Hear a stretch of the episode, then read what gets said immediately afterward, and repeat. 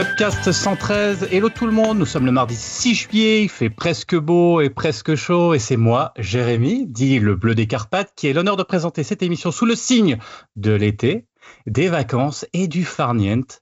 On parlera cinéma récent et moins récent, musique et jeux vidéo comme d'habitude dans Upcast, me direz-vous, et c'est tant mieux.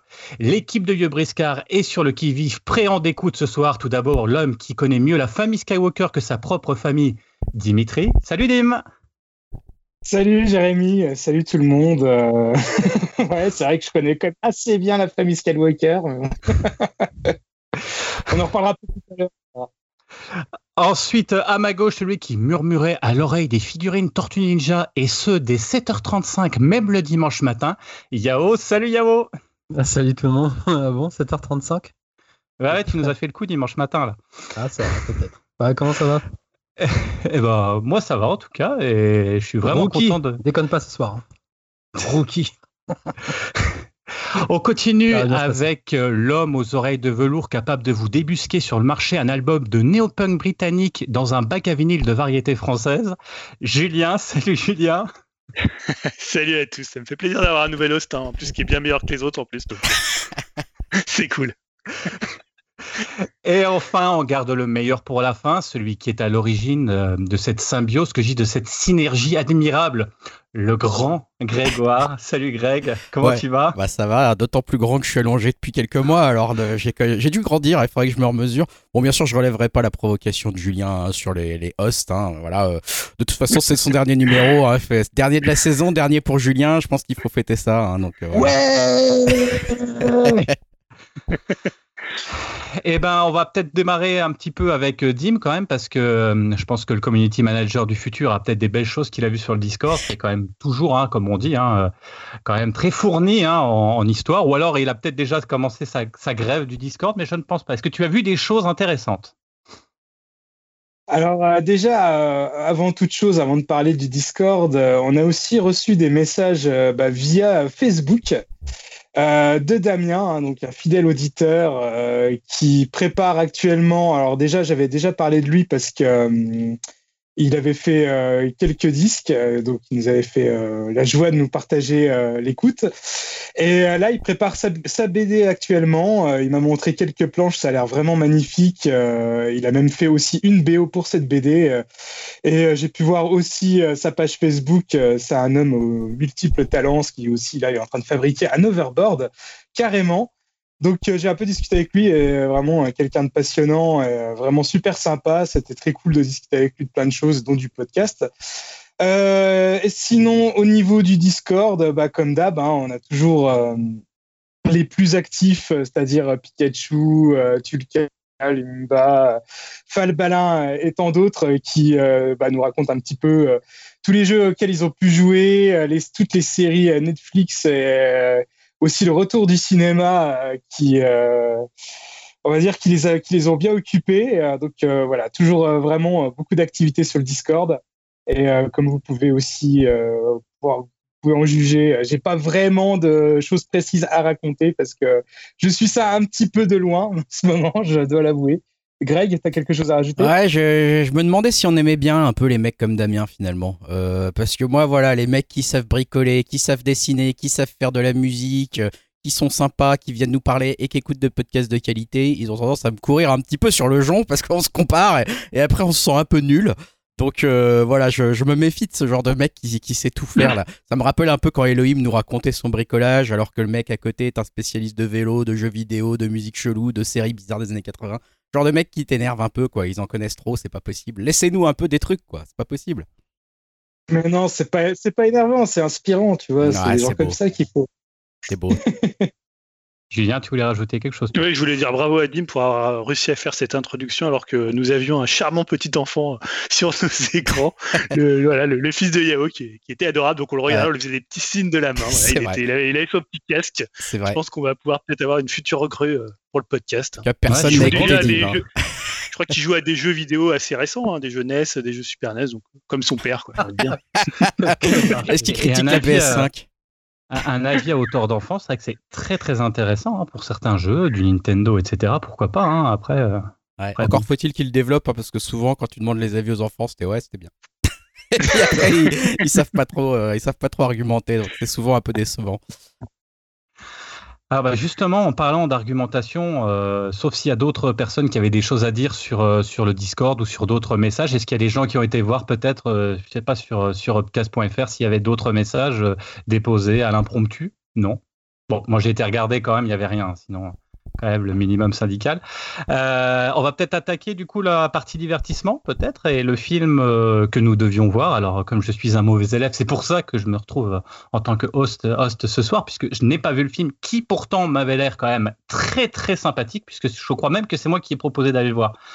Mais euh, voilà, le, vaccin en aura décidé autrement, malheureusement, hein, avec, avec ces, petits problèmes de santé.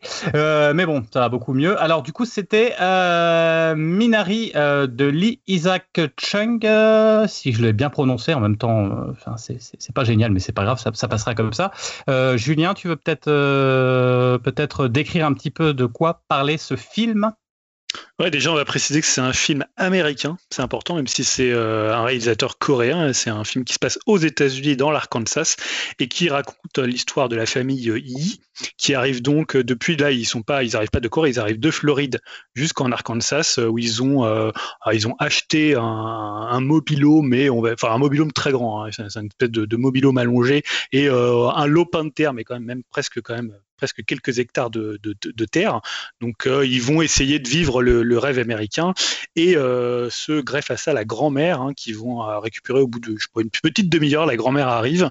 Donc c'est une famille avec deux enfants et euh, voilà, je sais pas s'il y a besoin d'en dire plus. Euh, c'est l'idée de vivre euh, une forme de rêve américain. Précisons que ça se passe dans les années 80.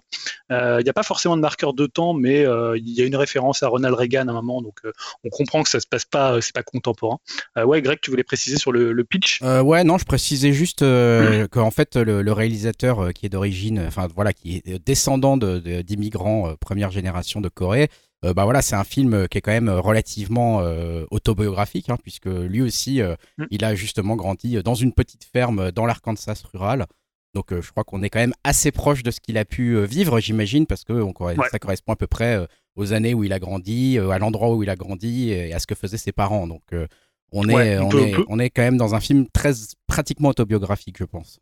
Ouais, on peut même presque dire qu'il se projette complètement dans le, le, le, le gamin, le, fils s'appelle David. Euh, précisons aussi que le film a eu le, grand prix du jury et le prix du public à Sundance et qu'il a été nominé six fois aux Oscars et que euh, l'actrice qui joue la grand-mère, alors j'ai désolé, j'ai oublié le nom, elle s'appelle, attendez, je l'ai noté, Yoon Yoo Jung a été élue, euh, a reçu l'Oscar de la meilleure actrice dans un second rôle. Voilà. Très bien. Alors bah je sais pas moi, euh, tiens euh, Yao, parce que j'ai pas, je t'ai pas vu trop, euh, je sais pas du tout ton avis, je sais pas du tout ce que tu as, est-ce que, enfin essaye de, est-ce que tu as aimé, est-ce que tu vas me, donner l'envie d'aller voir le film ou pas? Bah je sais pas, même moi je, ne sais pas trop, ça m'a un peu décontenancé ce film. Euh, bah faut savoir déjà j'ai dormi peut-être là genre les 10-15 premières minutes, faut y aller en étant bien ravi et bien avoir la patate parce que c'est quand même assez enfin, pas déprimant, mais c'est quand même, euh, ça, ça, ça, c'est pas trop la joie le film, on va dire. Mais euh, en fait, je suis partagé entre. Euh, je trouve qu'il y a des idées intéressantes. Bah, je vais commencer déjà avec pour moi ce qui m'a ce qui m'a bluffé dans le film, c'est l'acteur, enfin l'enfant qui joue David, il est excellent. J'avais j'avais la banane à chaque fois que je le voyais avec ses répliques, son jeu, euh, je le trouve vraiment excellent. Euh, il a une palette de ouf et franchement, enfin pour l'avenir, il faudra que je suive euh, ce qu'il va faire pour plus tard, mais il m'a vraiment bluffé en, tant que que, que acteur. Et pareil pour la grand-mère, ben, je savais pas qu'elle avait reçu l'Oscar et ouais, c'est vraiment mérité. Elle m'a bien fait triper aussi avec ses avec ses répliques et son caractère. C'est vraiment la vieille coréenne qui, a du bagou et qui a tout vécu. Et j'aime bien aussi la relation qu'elle. On y va dans les spoils, hein, Greg. Par contre. Ah oui, oui, oui, ça, ça, je, effectivement, on mettra un marqueur, effectivement. Là, Donc Jérémy, tu l'as pas vu, mais... Je l'ai pas vu, mais, mais, mais allons-y, c'est pas grave. Je, je, bah, me, sacrifie, je me sacrifie, euh, allez. Développer. Mais ouais, j'ai bien aimé la relation qui, qui noue tous les deux. Et euh, en fait, je savais rien du tout du film. Donc, euh, sauf que je savais qu'ils qu qu arrivaient, euh, qu'ils arrivaient aux États-Unis. Mais donc, du coup, je, je sais pas trop quoi en penser, parce que d'un côté, je trouve ça un peu un peu le film, un peu trop euh, ben, labellisé Sundance par moment euh, dans la réalisation, je trouve, ou, l'appui de la musique. Et je trouve qu'il y a un décalage entre la famille, enfin l'histoire du père plutôt, avec euh, je trouve que c'est plantations et qui galère et tout ça, plus le film, je trouve que c'est vraiment en décalage en fait. Et je trouve que ça se, ça se mêle pas forcément bien les deux, les deux histoires. Et euh, après, je trouve les personnages sont intéressants, notamment les entre guillemets les rednecks américains notamment je sais plus comment il s'appelle son pote euh, qui va qui fait son chemin de croix à l'église à chaque fois et qui, porte sa croix. Je trouvais ça marrant.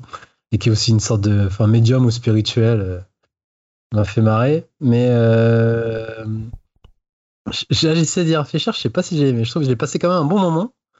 Mais après le recommander je ne saurais pas te dire. Parce que en, gros, c'est un, film qui est porté par, en gros, par ses, par ses acteurs et bah, par ses personnages avant l'histoire. Avant l'histoire perso, je trouve que l'histoire, je ne me suis pas forcément intéressé. C'est plus vraiment euh, le, jeune qui m'a qui crevé l'écran pour moi. Qui J'étais étonné euh, qu'il sache jouer aussi bien à cet âge-là, tu vois, qui marie bien euh, le coréen et l'anglais. Puis même la grande sœur qui est pas mal aussi, mais la grand-mère surtout, elle est vraiment excellente. Et c'est Stéphane Yoon hein, qui joue le, père. Je, je connaissais pas du tout l'acteur, moi je connais plus par Invincible, vu qu'il celui qui double, hein, si je dis pas de bêtises, Dim, Ouais, il double Marc. Il est en euh, Walking Dead aussi. Ouais, mais Walking Dead, j'avais pas regardé la série. Et du coup, j'ai trouvé assez, assez sobre, assez bien. En fait, tous les acteurs, ils sont bons, j'ai trouvé, mais c'est vraiment le. En fait, c'est l'effet que ça m'a fait Kikujiro euh, de Kitano, en fait. Que je croyais que c'était vraiment un film centré sur, bah, sur lui. En fait, non, pour moi, c'est l'enfant qui crève, euh, qui crève l'écran. Et donc, je me disais au début, je me suis quand même endormi vu que c'est un, un, rythme très très long. je trouve que c'est un film très très long qui prend son temps en même temps, ça m'a pas trop dérangé. Mais là, je t'avouerais que, enfin, je sais pas du tout, je me dit par rapport au film, parce que en termes d'acteur, d'acting, j'ai adoré. Mais après, l'histoire en elle-même, j'ai pas trop, trop euh, accroché. Mais ce que j'ai bien aimé aussi, les relations familiales qu'il a, enfin, que la famille, entre guillemets, elle se déchire, le couple, il se déchire. Et euh, tu vois aussi que, bon, on va spoiler, mais le, fils, il a des problèmes cardiaques. Et ce qui est au cœur du film aussi, euh, par rapport à la surprotection des parents, et ce qui amène aussi sa relation avec sa grand-mère à, évoluer. Et dans une certaine mesure, j'ai l'impression que enfin, sa grand-mère, elle pris, euh, grâce à son arrivée et à sa présence, elle, lui a redonné une sorte de confiance en lui quand même, par, rapport à cette maladie. Et euh, puis voilà, après, bah, c'est quand même une expérience à vivre, je trouve. Enfin, c'est quand même un, un, film à voir.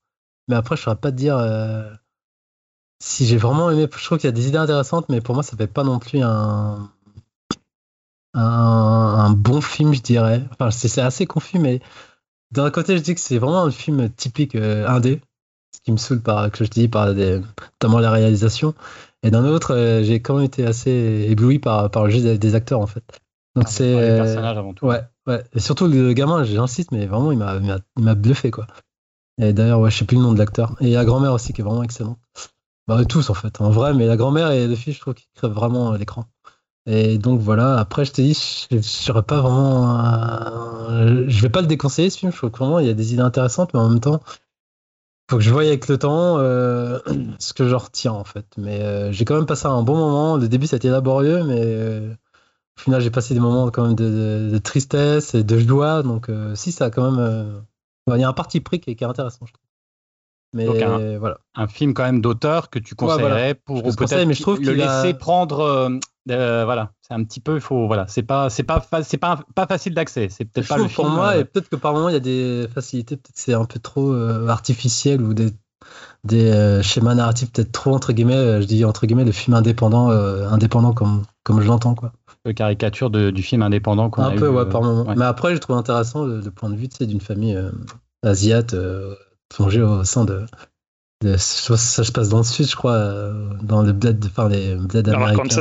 Arkansas. Donc c'est intéressant aussi de voir euh, leur intégration par rapport. Bah si on parlait de ça, il y a une scène, la scène, la scène de l'église, si je dis pas de bêtises. Je trouve que c'est un peu trop facile la façon dont ils sont un peu dénigrés. Euh, c'est trop un peu cliché, je trouve. C'était un peu trop trop facile. Mais voilà. Mais sinon, si si, je... il y a quand même des choses intéressantes en fait. Rien n'est acheté. Et, encore une fois, je réinsiste, mais le jeu de, de, de l'enfant, il m'a bluffé. Quoi. Et voilà. Ouais, Julien. Mais tu trouves justement qu'ils sont, euh, qu'ils sont dénigrés? Parce que moi, c'est un peu ce qui m'a surpris en fait. Alors, euh, on, euh, Greg le, le, soulignait tout à l'heure, c'est un film qui est hyper personnel, hyper autobiographique. Mais en fait, dans, dans la scène dont tu fais référence, j'imagine que c'est aussi la scène où notamment tu as une petite fille qui demande à la, à la, petite fille de la famille, à Anne, elle lui dit des mots qui semblent être pour elle du, du coréen, enfin, du, du, une sorte de dialecte, un peu comme si tu faisais yin yong machin, et que ça tombe sur un mot. Alors, tu as cette scène-là, et l'autre, et le, un autre gamin qui dit à, à David au petit enfant, ouais, pourquoi t'as la, as, la tête, t'as le visage plat. mais en fait, je trouve que justement, ils sont hyper bien accueillis par la communauté. Je veux dire, c'est quand même euh, l'Arkansas, donc c'est pas non plus le truc le plus progressiste du monde. C'est dans les ah années 80, c'est des Coréens. Euh, tu vois, je trouve ça moi-même, euh, ils sont hyper bienveillants, tu vois, à part ce petit truc-là, et encore, c'est pas bah une forme de, racisme, mais c'est finalement pas, pas, méchant en fait, c'est plus de la maladresse. que ça tombe, ça tombe du plat comme ça. Je trouve, je trouve que c'est pas justifié en fait dans l'approche, parce que tu trouves, tu, tu te, enfin, tu t'accordes genre deux secondes là-dessus, après hop, c'est fini. C'est, je trouve, que je trouve que ça a un peu trop d'importance par rapport au reste en fait. S'il avait supprimé cette scène, ça m'aurait pas dérangé en fait. Et j'ai pas trouvé pertinent en fait.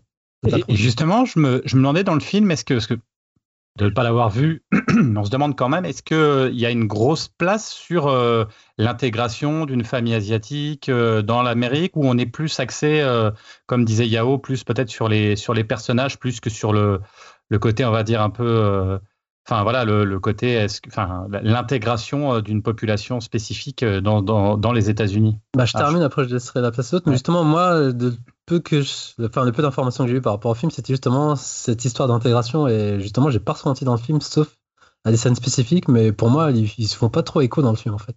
C'est vraiment pour moi des histoires de personnages et des histoires de famille aussi qui, qui se déchirent entre eux au niveau du couple et qui, a du mal aussi à, enfin, le père qui a du mal à concrétiser ce qu'il ce qu'il a envie, et le mal-être aussi de la femme, et pareil, le mal-être aussi des enfants. Enfin, voilà. Mais j'ai pas trouvé vraiment que c'était euh, trop sur l'intégration. Enfin, c'est de mon point de vue. Hein. Julien, tu veux poursuivre? Tu avais commencé un petit peu, peut-être, à donner, même si c'était pas forcément ton avis, mais tu avais commencé à, à, expliquer un petit peu euh, ton ressenti par rapport à certaines scènes. Euh, non, je, sais, sais que était, je sais plus quelle était la question, ta question. Non, non, non. après, après j'élargissais le, le, propos, hein, mais à la base, c'est vrai qu'effectivement, moi, je, je, voyais de, de l'image que j'avais du film, euh, je me disais, est-ce que ça, ça peut-être un petit peu presque un, oui un, grand Torino. Ce que je veux dire, c'est voilà l'intégration euh, d'une. Euh, j'avais un peu cette image-là. Alors après, euh, dès qu'il y a dit indépendant, tu te dis bon bah forcément, ce sera pas vers cette direction. Mais est-ce que est-ce qu'effectivement, est-ce qu'on est plus, on, est plus axé sur des personnages que sur une, que, on va dire qu'une culture quoi? Ouais, non, parce qu'en fait, c'est pas du tout, pour le coup, c'est pas vraiment un film sur l'intégration au sein d'une communauté. Alors déjà, on précisait qu'ils, fait, ils vont d'une ville américaine à une autre. Hein, ils viennent de Floride, donc ils sont déjà intégrés aux États-Unis. Et justement, moi, ce que je trouve euh, intéressant dans le film, je parlerai de ce qui m'a un peu dérangé dans le film et pourquoi je suis un peu mitigé dessus. Euh, c'est justement ce côté, alors, très personnel, très autobiographique. Et surtout, je trouve c'est intéressant de prendre un prisme coréen pour en faire un film sur un film d'Americana.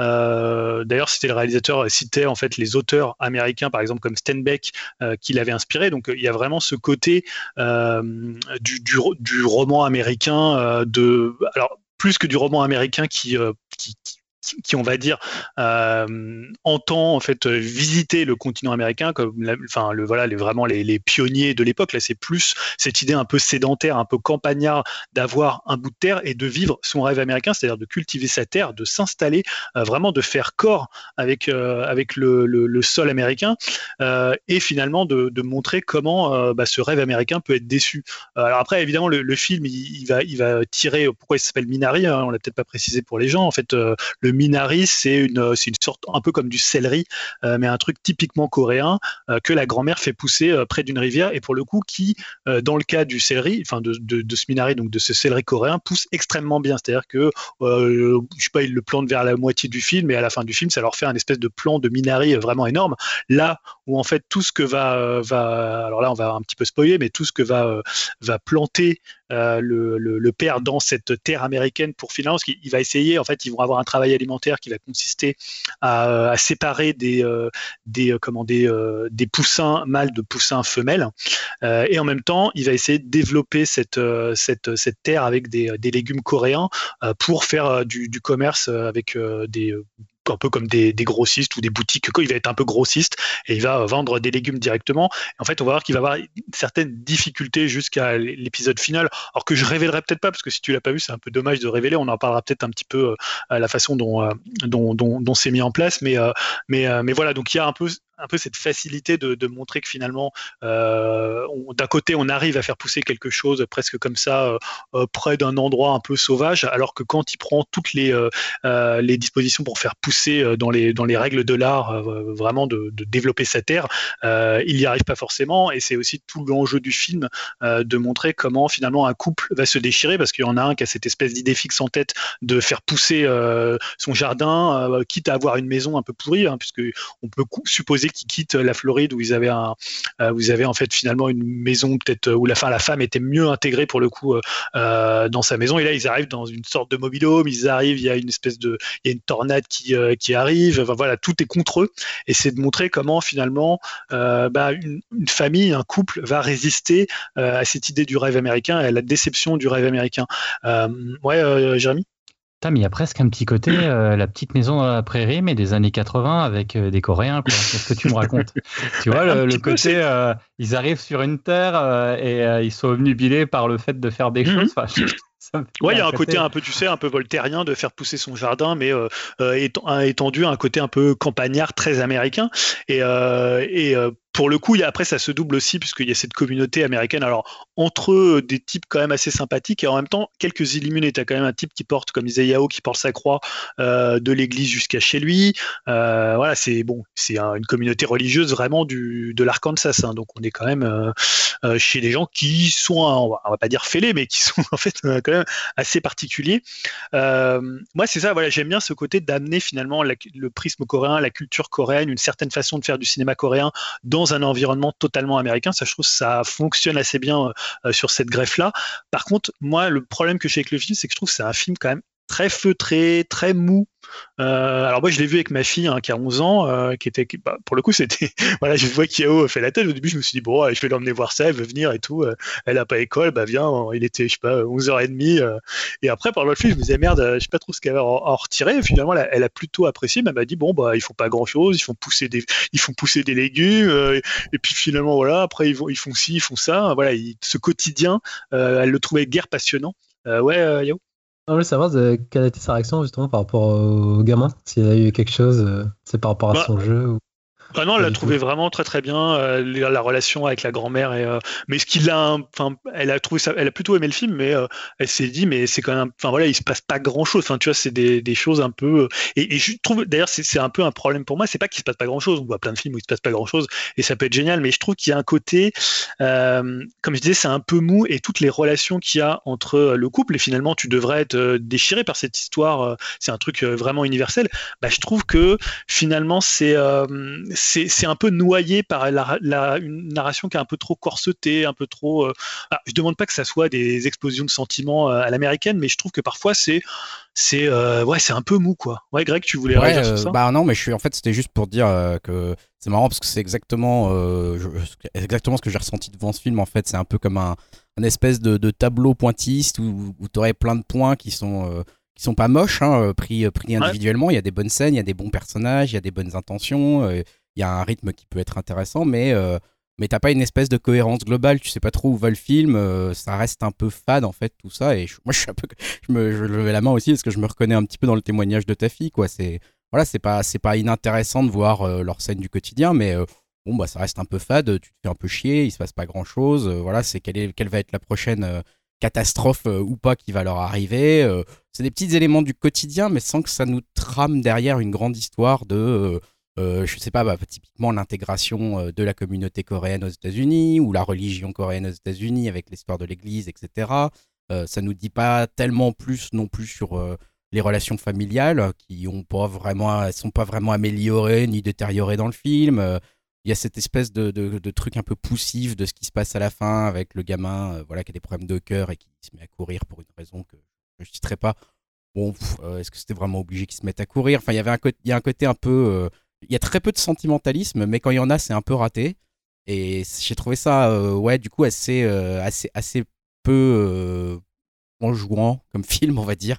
Donc moi, ça m'a laissé un peu, un peu froid à cause de tout ça. Mais vas-y, ouais, Julien, je te laisse reprendre. Non, c'est juste pour rebondir sur ce que tu disais, parce que je suis assez d'accord. Et en plus, je trouve que les scènes qui sont finalement euh, objectivement les plus déchirantes, c'est-à-dire euh, un moment, as une scène entre, euh, entre lui et, elle qui se qui sur le parking du, du, du, comment, de la, la, petite épicerie où ils vont vendre leurs légumes. Tu vois, ça devrait être une scène qui est déchirante. Mais comme elle arrive assez tard, finalement, bah, t'en as un peu rien à faire parce que les personnages, ils sont sympathiques, mais t'es pas totalement attaché à eux et après la grande scène, euh, celle où tout, enfin voilà, sans trop spoiler, bon, on spoil en même temps, hein, la scène où, tout va, tout va brûler, qui est finalement déchirant, qui est un peu euh, l'anéantissement de, de tous ses rêves.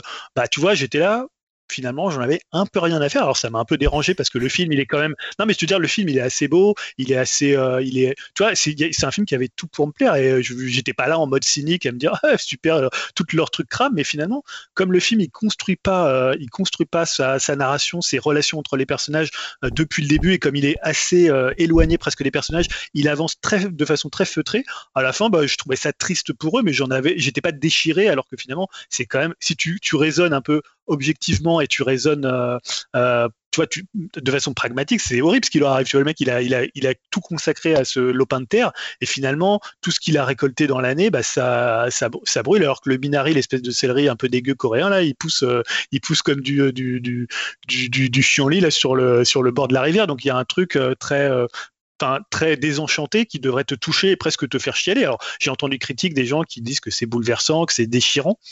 Euh, voilà, moi je suis presque un peu désolé d'être passé à côté parce que le film il a plein de qualités. Yao en parlait bien sur les, relations, sur le jeu des acteurs, sur notamment le gamin qui est vraiment euh, excellent, la grand-mère aussi qui est très drôle. Il y a, des scènes même un peu potages qui sont euh, plutôt assez marrantes dans leur relation entre eux. Mais même tu vois le fait qu'il a un souffle cœur, tu veux dire bon putain un gamin qui a un souffle cœur, je vais me mettre à chialer comme une madeleine. Bah, finalement non. Bon après ils vont le voir, bon tout va bien il y a un trou, mais ça va. Voilà, c'est un peu ça, tu sais. Ouais. Dis donc, vous êtes, euh, c'est quand même du, du, mitigé de chez, de chez mitigé. Bah hein, J'en suis désolé parce que j'aurais envie d'aimer le film en fait. C'est ça le ouais, Surtout qu'il, ouais, il était plutôt, j'avais le sentiment qu'il était bien coté. Euh, et ouais, on, on est, quelque chose. Hein, et on était pressé de le voir. On était quand même hyper enthousiaste quand on l'a proposé, quoi.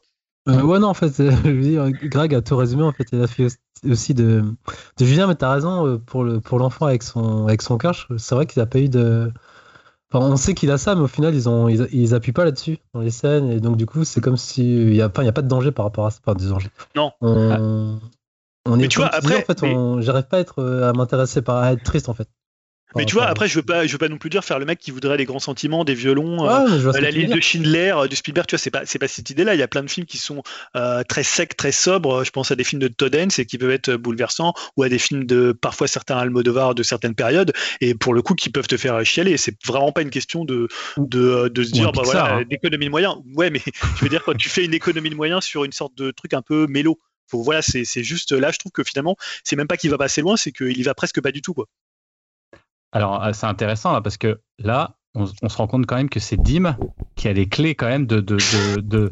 Est-ce que je vais aller voir ce film la semaine prochaine ou pas? Dim, attention, tout repose sur tes épaules et je sais pas pourquoi, mais je sais pas pourquoi. Dim, à, toi, qu'est-ce que tu en as pensé?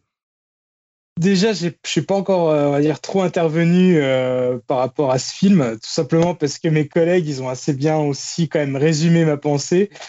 Je suis plus ou moins d'accord avec eux. Alors, euh, bah déjà, euh, je connaissais euh, limite pas ce film avant qu'on le choisisse. Hein. J'en avais juste entendu parler car bah, il y a Steven Yeun dedans. Et bah déjà, premier point, je suis quand même assez content pour lui hein, parce que je trouve que c'est un super acteur et il a réussi à pas rester enfermé dans le rôle de Glenn de Walking Dead. Et bah, c'est plutôt une bonne année hein, pour lui entre, entre ce film-là et son doublage sur Invincible, qui a quand même une série qui a quand même plutôt bien fait parler d'elle. Et du coup, bah, j'avais rien entendu sur le film, hein, comme je disais, et euh, je m'imaginais, moi, un film vraiment sur le racisme, hein, genre une famille coréenne qui n'arrive pas à s'intégrer dans l'Amérique profonde, hein, comme euh, tu as pu évoquer Jérémy, par exemple, avec Grand Torino. Et, euh, mais en fait, bah, c'est pas du tout ça. Hein, c'est plutôt donc un film sur les problèmes internes à, cette famille. Et du coup, j'ai trouvé que c'était quand même pas plus mal parce qu'on évite un peu des clichés vus et revus. Alors déjà, je pense que c'est quand même un bon point pour ce film. Et euh, Julien disait en off, euh, bah ça c'est un film où Dim n'aura pas grand chose à dire. et euh, il n'a pas forcément tort, hein, le bougre, hein, parce que c'est quand même plus ou moins ça. Enfin oui et non, parce que bon, bah, c'est quand même déjà un film que j'ai quand même, on va dire, relativement apprécié, hein, notamment, bah, comme vous avez pu l'évoquer, grâce aux acteurs qui sont vraiment bah, tous excellents. Euh, je parlais avec euh, petite maman euh, que c'est dur et rare de voir des, bons acteurs enfants. Et bah là, bah, je me rejoins, on va dire, à mes camarades. Comme quoi, bah là, c'est encore le cas avec le, petit joué par. alors l'acteur, il s'appelle Alan Kim, qui est vraiment exceptionnel. Et puis, bah pour moi, la grande force du film, bah ouais, c'est vraiment sa relation avec sa grand-mère.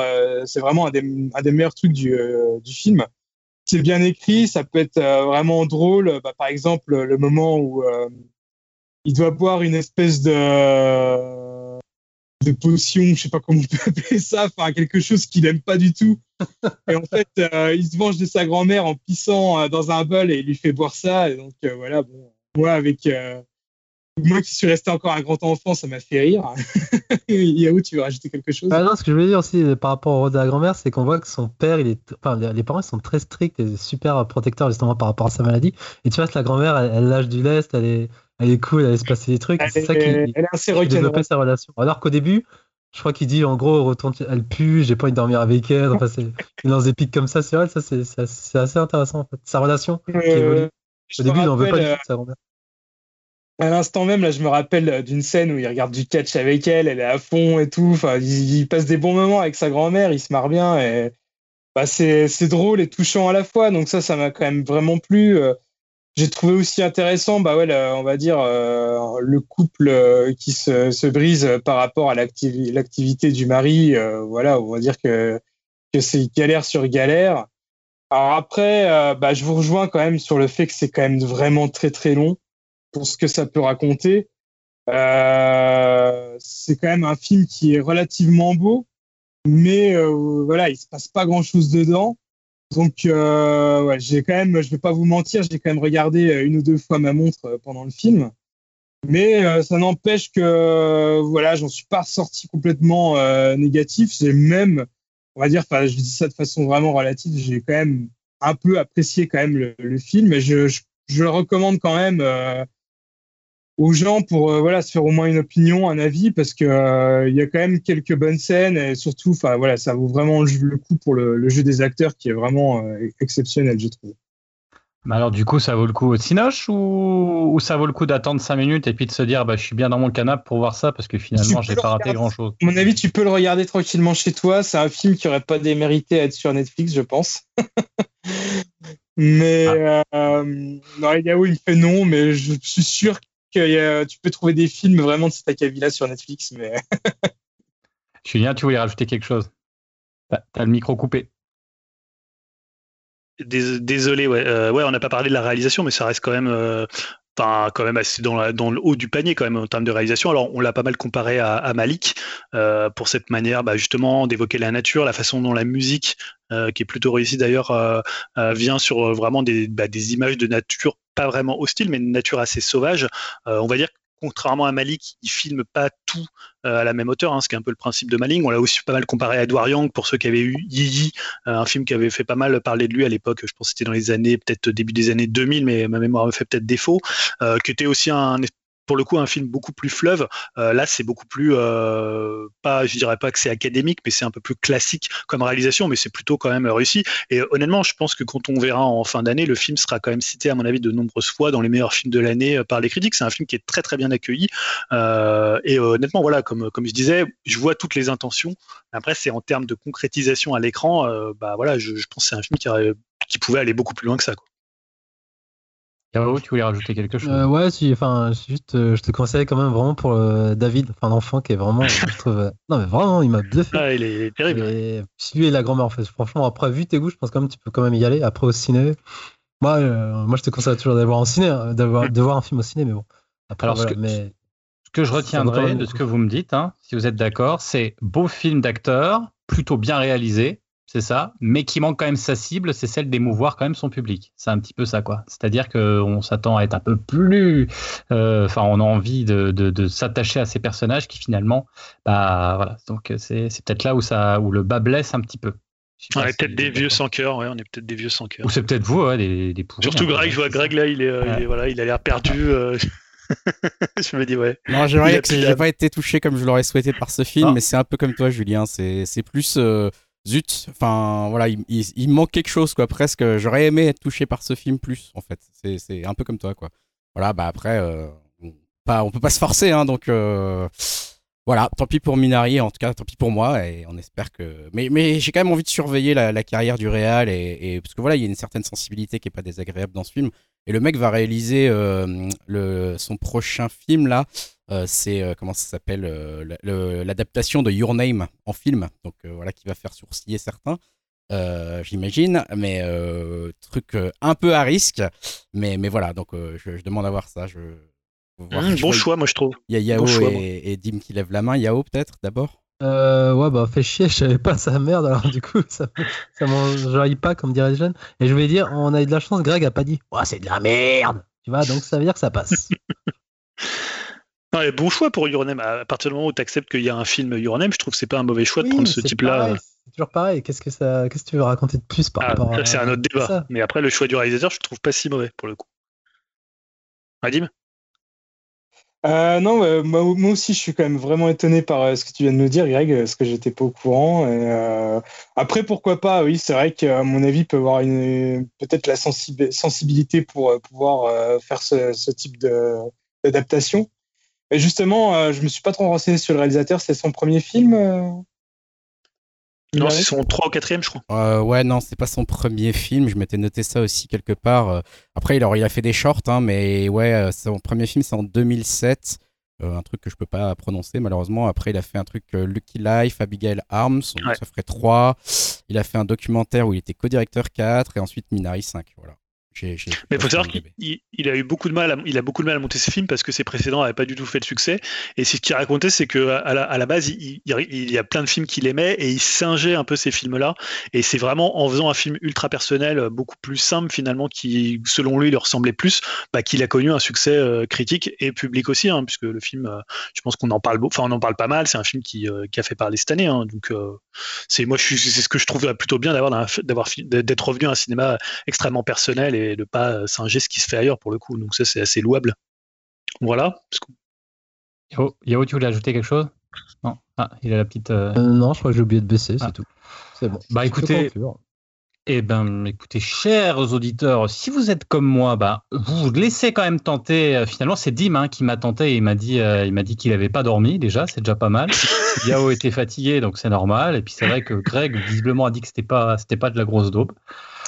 Non, non, non, non. Écoutez, moi je pense que moi je vais quand même y aller. Et puis, euh, en tout cas, je vous invite euh, effectivement à peut-être à ça, ça, fait quand même du bien de voir des films qui changent un petit peu sur des thèmes malgré tout qui sont quand même des thèmes on va dire assez communs, mais qui apportent quand même un- une vision qui est quand même euh, assez sympa. Donc non, bah, je vais y aller, je vais y aller. Vous m'avez presque convaincu. Voilà. Est-ce que vous voulez d'autres choses à ajouter ou c'est bon pour vous? On est, eh ben, écoutez, alors on va, on va continuer avec avec nos différents projets. Alors, je vous rappelle quand même, hein, bande de petits saligots, qu'au départ on avait dit, oh, c'est bien à la cool, il y a pas de projet, et finalement, clac, clac, clac, clac, clac, clac, des petits projets. Mais comme c'est quand même l'été et bientôt les vacances, il n'y a pas de projet pourri parce qu'en en été c'est jamais pourri, hein. tout est normal, tout est bien et tout. Il y a quand même, visiblement, Julien, un quand même un, un projet risqué euh, jeu vidéo, visiblement. Euh, pas, euh, non, il n'y a pas de projet pour, il y a projet risqué, effectivement.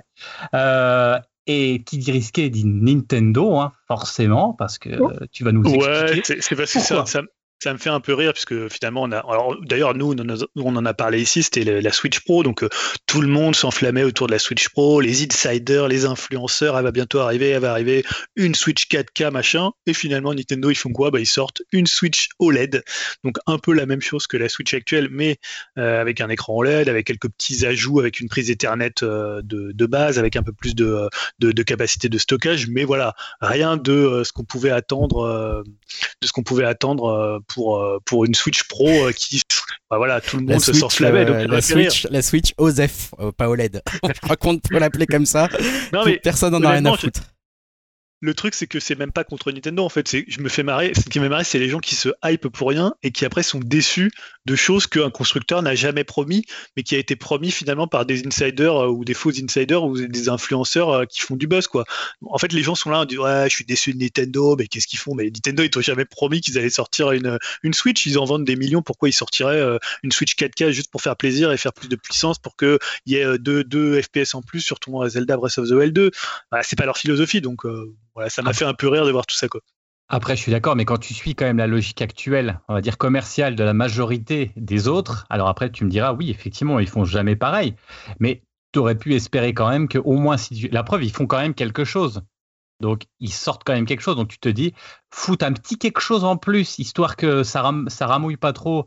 Euh, ça aurait pu être envisageable. Enfin, je veux dire, je pense qu'il y a beaucoup de gens qui se sont dit, ils vont, ils vont quand même, ils vont quand même foutre, euh, je sais pas moi, un tout petit peu. Dis-moi, tu voulais rajouter quelque chose? Ouais, mais je pense que Nintendo, ils n'ont pas forcément envie de se mettre leur public à dos parce que le, le parc, euh, on va dire, de vendu de Switch, il est tellement important que si tu es obligé de repasser à la caisse pour avoir une Switch plus, une Switch plus je pense que ça aurait vraiment fait gueuler, quoi. Alors que là, c'est juste une bonne opportunité pour ceux qui ne l'ont pas encore de, passer à ce modèle-là. Euh, on va dire avec une meilleure capacité d'écran quand tu joues en portable, mais euh, ça s'arrête là, ça, restera les mêmes jeux, ça va pas être clivant comme, euh, sortie de console. Quoi. Il, me semble, je sais pas si vous m'entendez toujours là, ouais. je vous entends plus moi. Allô? Si, si, ça Ah, ok. Excusez-moi. ouais, il me semble que l'écran est de meilleure qualité, c'est OLED, mais il me semble pas que la définition soit meilleure. Il me semble que ça restera du 1200 machin là. 720p. 720p. Donc je voulais juste euh, rajouter ça dans les infos de type OSEF encore. Euh, bon, comme tu dis, c'est bien si tu l'as pas, mais je pense qu'il y a beaucoup de gens qui voulaient la Switch qui sont quand même équipés maintenant, donc je suis un peu circonspect par cette annonce perso. Mais euh, donc voilà, moi j'ai été coupé, donc j'ai pas entendu ce que euh, ce que vous disiez juste avant. Mais voilà, moi c'était plus un coup de gueule contre les gens qui se hype pour tout pour rien. Euh, voilà, on est chez Nintendo, on sait comment il fonctionne. Quand tu vends 100 millions d'une machine, tu vas pas t'amuser à segmenter ton marché, à aller à faire finalement d'un côté, tu, vois, des, des, jeux qui vont être hyper beaux et des, tu vois, enfin, je veux dire vraiment, faut redescendre les attentes quand on parle de Nintendo. On l'avait dit ici, bah voilà, ça sera peut-être une une version un peu plus. Avec moi, je pensais qu'il y aurait du Bluetooth pour le casque, tu vois, des petits trucs un peu comme ça, un écran de meilleure qualité, un peu plus d'autonomie, ce qui a pas l'air d'être le cas. Mais les gens, ils s'attendaient à ce que ce soit une PS4 Pro le truc. Ben, c'est Nintendo, hein, euh, voilà. mais et ils ont fait le succès. La Switch, elle a fait son succès sur ça, donc euh, attendre ça. Bon, ouais, Yao.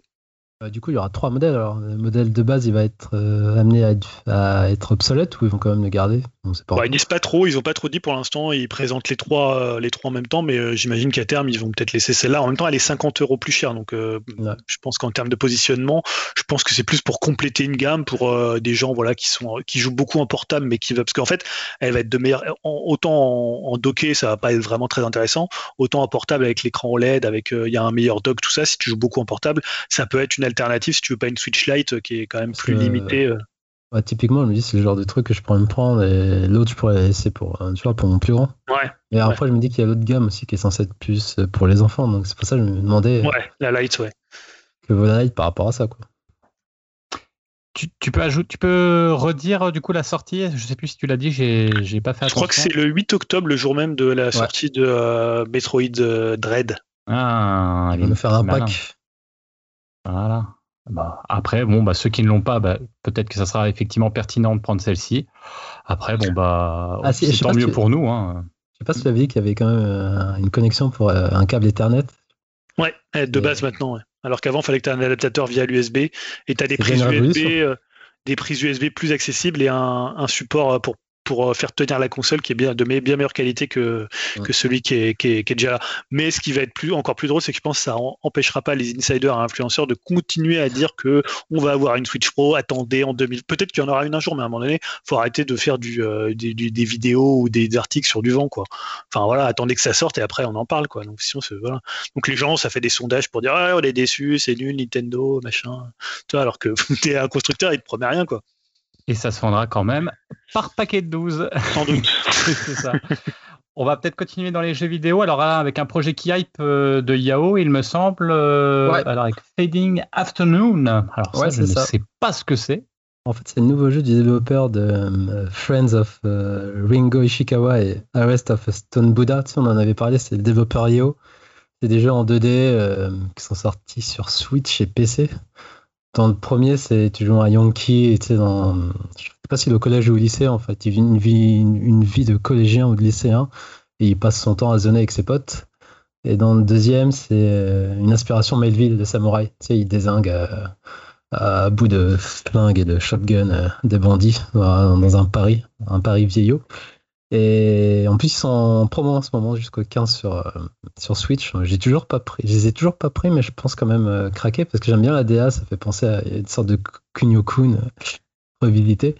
Et le développeur, il est russe. Et là, il vient d'annoncer, je crois qu'il y a deux jours, son nouveau jeu. Donc, comme je te disais, le titre, ouais, c'est Fading Afternoon. Et ça sent bon vu que ça va parler cette fois des Yakuza. Donc, ça, c'est c'est un petit plus. On peut, euh, du coup, enfin, vite fait, le pitch, c'est. Euh, c'est l'histoire de Seiji Mayurama, un homme d'âge mûr qui est sorti de prison et qui va devoir faire des choix vis-à-vis de son environnement euh, de mafieux. Et donc ça me hype bien. Des images que j'ai vues, c'est encore, ça a l'air encore plus beau graphiquement. Et puis vu que c'est une ambiance yakuza, on peut s'imaginer une sorte de, enfin, toute proportion gardée, une adaptation entre guillemets du yakuza de de Sega en version 2D. Donc euh, voilà. Et moi, je vais surveiller ce projet. Il sort euh, en 2022. Il n'y a pas de date précise, juste l'année. Ce sera sur Steam pour l'instant. Donc, toujours du jeu en 2D, un petit peu comme ça, ce qu'on cité avant, avec, euh, avec des crawlings, parallax et tout. voilà, action, action, action, quoi. Ouais, ouais, action. En plus, il y a même des phases, je crois, en voiture et tout. Donc, comme, comme Yukun en fait, sur Super NES, ça me fait bah. penser un peu à ce délire. Ça a l'air sympa. Ça a l'air C'est vraiment son, son trip, euh, avec les mêmes personnages qui ont toujours euh, le même design. On va surveiller ça de près. Oui, bah ça me donne bien envie aussi. Et c'est vrai qu'on avait dit qu'il fallait le prendre. Euh, et là, si c'est re en promo les premiers, je pense que je vais craquer. Ah, et eh ben, ça va être le petit jeu de l'été. Je pense que ça va être sympa.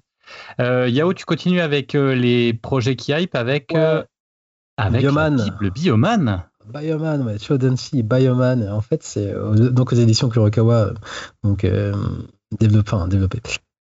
L'éditeur, c'est Greg, hein, Greg Warello, donc la légende dans la presse euh, jeux vidéo. Et donc en septembre, ils vont sortir donc cette bible euh, sur Bioman, donc série de, mon enfance, euh, voilà, qui, qui m'a introduit le Tokusatsu et les Super Sentai, donc ça peut être que le bien. Et elle va s'intéresser aux trois séries notamment qui sont sortis chez nous, genre Bioman 1, Bioman 2, Bioman 3, alors que c'est pas du tout leur nom, mais bon, bref. On va pas citer le générique euh, merdique de Bernard Millet, euh, notamment euh, lors de Bioman 2. allez voir ça, c'est assez affligeant.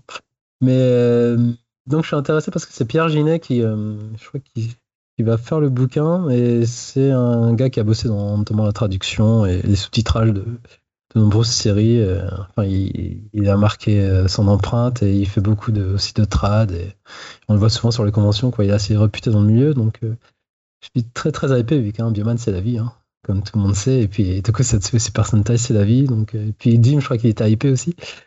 Donc, ce sera aux éditions Kurokawa, donc la gamme Kuropop, et ça sort le 9 septembre exactement. Donc, ça va être ma lecture de la rentrée. quoi un bien beau produit pour les fans de Bioman. Je vois que Dim, toi aussi, tu as l'air, euh, l'air effectivement. Mais pas que d'ailleurs, Sentai tout court, je dirais.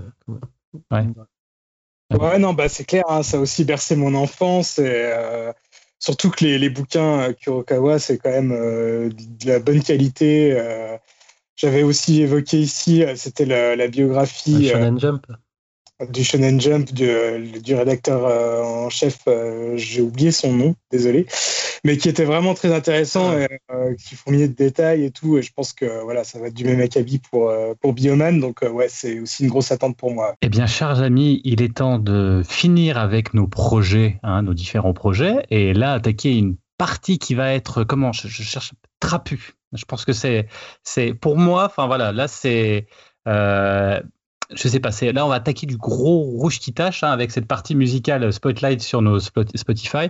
Avec, alors, je sais pas Julien euh, ce que tu en penses, mais alors un mois qui va rester peut-être dans les annales. Enfin, je, n'ai pas souvenir d'avoir eu un mois musical où je me suis pris mais des claques sur claques sur claques de, de groupes avec en prime. Enfin, je, je, spoil un peu tout ce que tu vas dire, mais vas-y, vas-y. Je vais te le mettre avec une jeunesse mais qui est c'est intrigant, c'est incroyable comment des jeunes ils ont ça dans la caboche.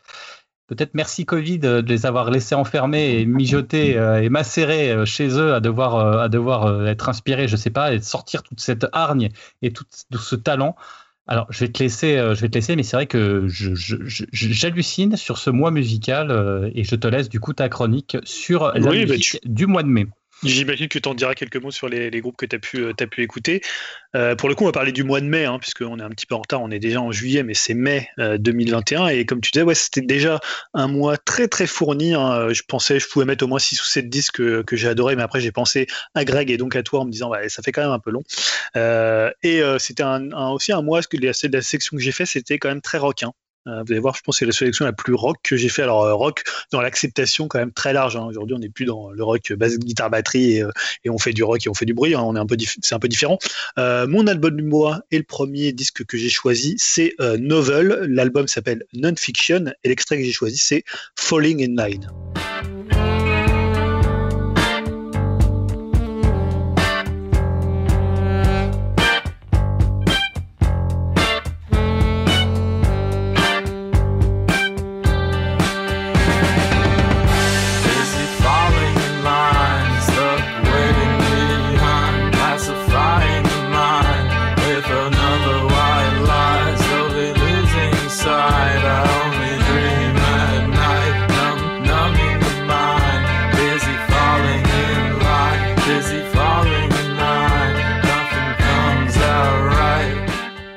Comme je le disais, c'est mon album du mois. Alors, c'est un album, je trouve d'ailleurs, qu'on a, dont on a assez peu parlé. Je dis souvent ça, mais là, c'est encore plus vrai parce que j'ai vu très très peu d'articles dans la presse française, un peu un française, un peu plus dans, dans la presse étrangère. Euh, alors que voilà, comme je trouve que c'est un très bon disque, j'en suis un peu étonné. Et surtout, bah, c'est des membres de Crack Cloud, qui est un album qui s'appelait Pen Olympics, qui était sorti, je crois, c'était l'année dernière, et dont on avait beaucoup parlé. Hein. C'est un groupe qui a fait pour le coup, une grosse, une grosse hype. Alors, des membres, je sais pas trop combien ils sont euh, de Crack Cloud parce que Crackload, c'est un collectif un peu comme euh, à l'époque on avait Life ou Fauve en France, où euh, finalement c'était plus des collectifs artistiques avec euh, des gens qui faisaient les pochettes, la peinture, les clips vidéo et après après la musique. donc ils sont canadiens, mais là dans le cas de Novel, de Novel ils sont pour la plupart exilés à Londres. Voilà, donc c'est une géométrie comme ça un peu un peu nébuleuse et un peu variable. Et on va dire que par rapport à Crack Cloud, qui est moins donc Pen Olympics, que un album que j'avais pas particulièrement apprécié. Là, on est vraiment à l'opposé du bordel ambiant de, de Pen Olympics. C'est un album très rigide, très hiératique, très, rigoureux. Euh, presque mathématique parfois. D'ailleurs, eux, ils décrivent leur musique. Alors ça, ça va faire peut-être rire euh, Dim ou, euh, Yao, qui l'écrivent comme rigide, new wave, Angular Funk et Intellectual Punk. Voilà, hein, ça fait plutôt marrer quand j'ai lu ça. Et euh, il le situe entre Devo et Public Enemy. Euh, alors pareil, ça pourrait te paraître chiant dit comme ça, Angular Funk, euh, je sais plus ce qu'il y avait, Rigid New Wave. et pour le coup, c'est beaucoup plus Devo que Public Enemy hein, en termes de en termes de son.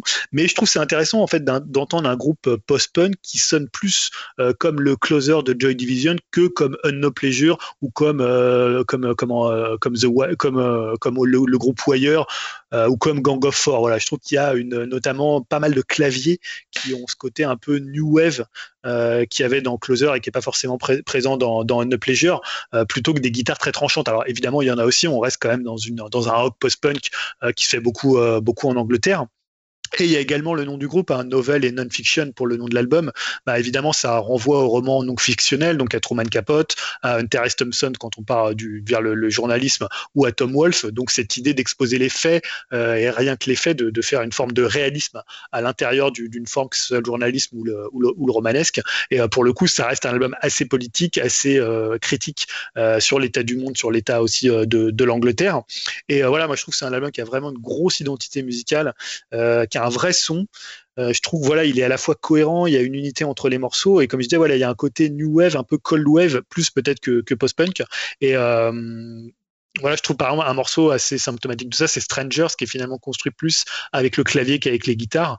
Et, euh, et je disais, alors c'est un album très hiératique, très rigide, mais c'est aussi un album qui est assez varié. Il y a quand même comme ça quelques petites touches euh, de choses peut-être un peu différentes. Euh, là, j'ai passé Falling in Line, mais l'intro de Falling in Line, elle est presque différente du reste de l'album. C'est pas non plus, euh, euh voilà, c'est pas non plus New Wave, Cold Wave comme on en a fait dans les années 2005-2010 où on singeait vraiment. voilà, si je pense comment s'appelait ce groupe, j'ai oublié le nom de ce groupe très symptomatique de, de cette époque. voilà, je retrouverai ça. je sais pas si tu as écouté l'album d'ailleurs, Jérémy, parce que Euh, ouais, j'ai- j'ai j'ai vachement aimé aussi. Alors après, comme c'était euh, mélangé avec effectivement les autres albums dont tu vas parler après, euh, il y avait un côté effectivement aussi Talking Heads euh, qui était assez prononcé, particulièrement dans la voix, peut-être plus sombre et en même temps plus plus simple, plus plus plus mathématique comme tu dis, mais peut-être plus simple que les autres albums, on va dire ce- de, ce, de cette même de ce même genre. Super album quand même, mais comme tu dis très, enfin, je n'ai vu quasiment rien, pas de chronique, pas de très peu de bruit euh, autour de cet album. Assez étonné, les gens ils n'en parlent pas beaucoup, euh, même, enfin voilà, j'ai eu du mal à trouver des infos et tout, euh, assez peu. incroyable. Et euh, oui, pour le coup, le, le groupe dont je voulais parler, que je sais qu'il y avait un peu, tu sais, c'est le côté new wave un peu bas du front, c'était Interpol. Voilà. Il y a peut-être Ouais. des fans d'Interpol, je vais pas me faire avec des amis, mais c'est un groupe que j'appréciais trop, mais justement qui singeait euh, à la fois les Baos, euh, Cure, voilà, qui revenait un peu dans cette idée de faire vraiment de, de la cold wave bête et méchante. Euh, le deuxième groupe que j'ai choisi, c'est Squid. L'album s'appelle Bright Green Field et l'extrait, c'est Boys Racers.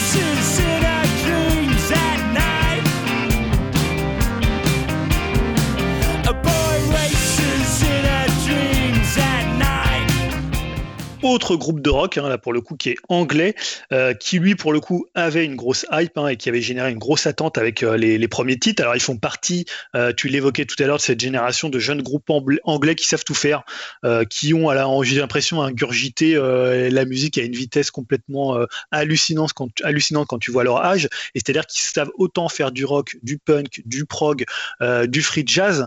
Voilà, je trouve ça assez dingue. Moi aussi, t'en parlais tout à l'heure, mais c'est de te dire qu'ils ont l'âge qu'ils ont et que tu entends toutes les influences qu'il y a dans leur musique, c'est juste dingue. Alors tout ça, c'est porté par notamment euh, un label anglais qui s'appelle Speedy Wonderground. C'est le label de Dan Carey, euh, qui est peut-être aujourd'hui, je pense, le type le plus important euh, dans le, rock britannique. Hein. On parle, euh, c'est Fountain DC, Black Midi d'une certaine manière, on en parlera tout à l'heure, Black Country euh, New Road dont j'ai parlé ici.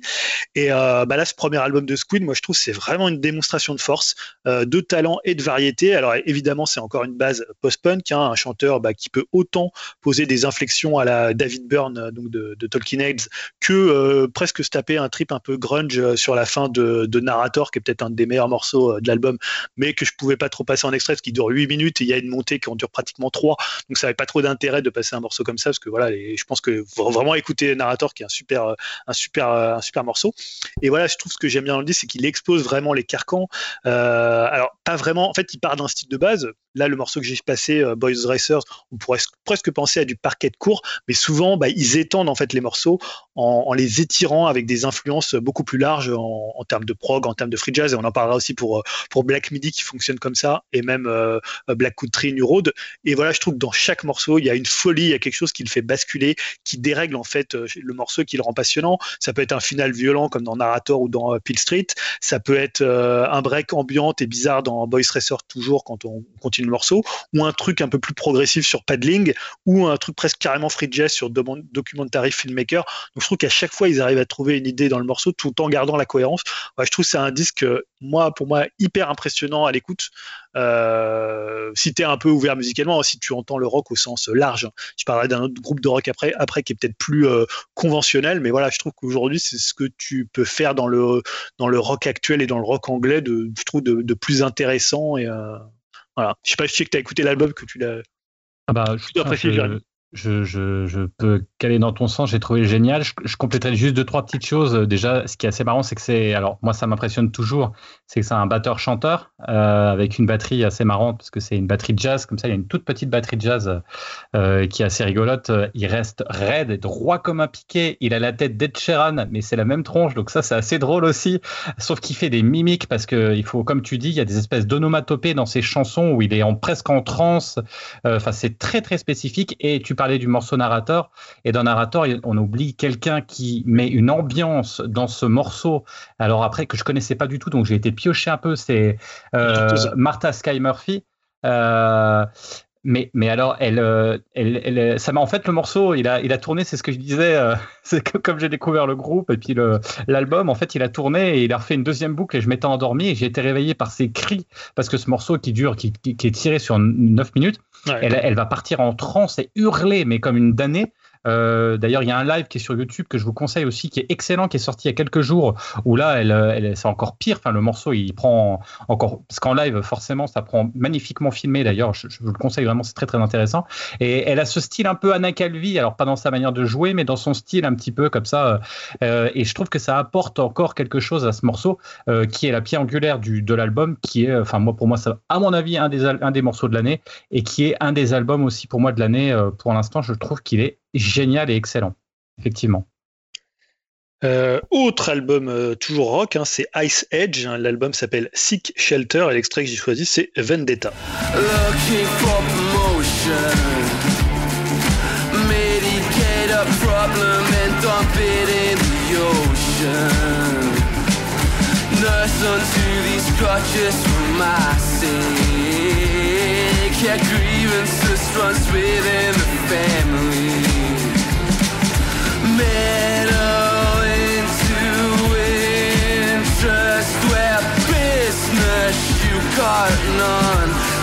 Yourself deemed a stressor. Every man is someone's successor. Yeah.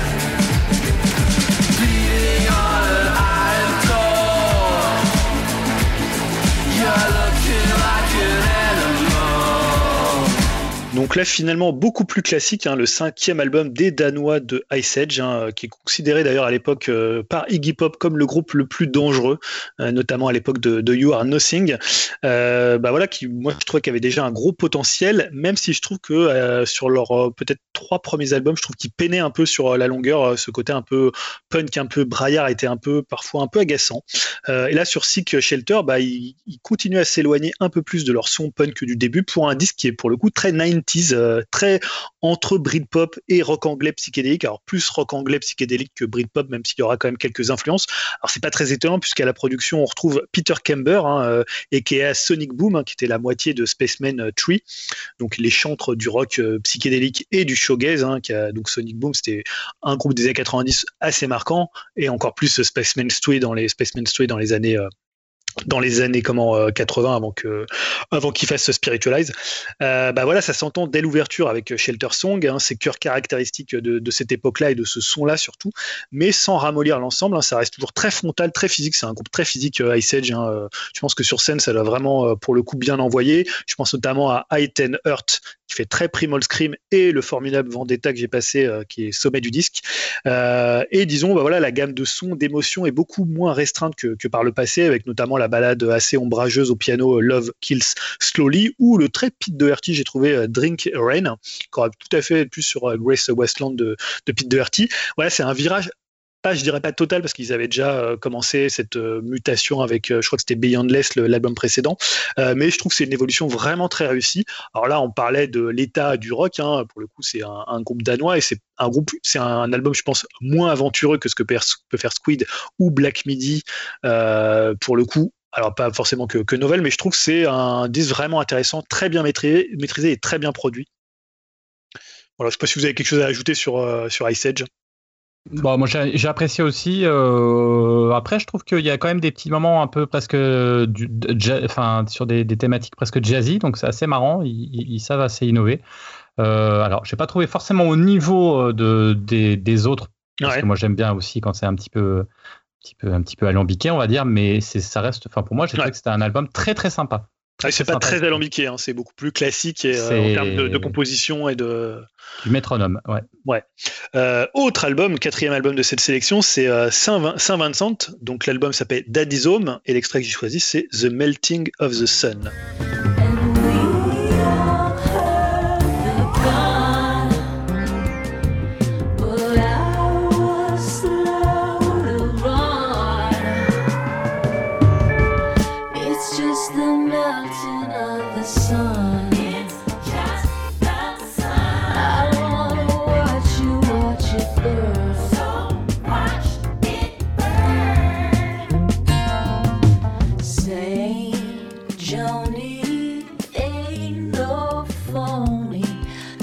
Mexican rats where furry sang the blues.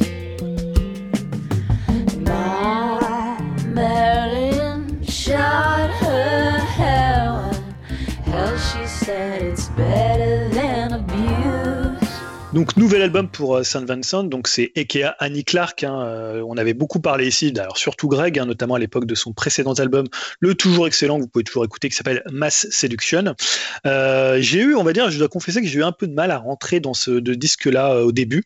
Alors c'est toujours, c'est toujours, voilà, c'est toujours du, du Saint Vincent, donc c'est toujours assez extravagant, assez aguicheur, mais pour le coup là, c'est beaucoup plus 70s, beaucoup plus classique en fait que Mass Seduction dans le son et dans la forme. En fait, on lit beaucoup plus facilement les influences et les, euh, et, les, euh, et les directions que, que prend le disque. Alors voilà, c'est vraiment du glam rock, le côté rockarty, Lou Reed, Bowie, un peu Leonard Cohen pour les chœurs euh, sur le morceau Melting of the Sun. Mais en fait, au fil des écoutes, bah, ça a complètement fonctionné sur moi, au point de passer d'un truc très classique presque à un classique de, de Saint Vincent. Je trouve qu'il y a vraiment une bonne idée, une inspiration sur chaque morceau, le côté un peu funk de, de Prince sur Pay Your Way in Pain qu'on avait passé d'ailleurs en fin d'émission, les chœurs féminins à la Cohen sur Melting of the Sun, le côté un peu nonchalant à la Lou Reed sur euh, Candy Darling. Et au final, je trouve que c'est un album hyper inspiré euh, que moi je réécoute toujours avec plaisir là même deux mois pratiquement après sa sortie euh, un peu voilà un peu décadent un peu très esprit euh, bas-fond new-yorkais un peu euh, 70 euh, assez personnel aussi parce que ça parle beaucoup de son père hein, puisque son père était en prison et est sorti au moment où, euh, au moment de cet album. Alors je sais pas pourquoi il était je crois que c'était des malversations euh, financières euh, quelque chose comme ça.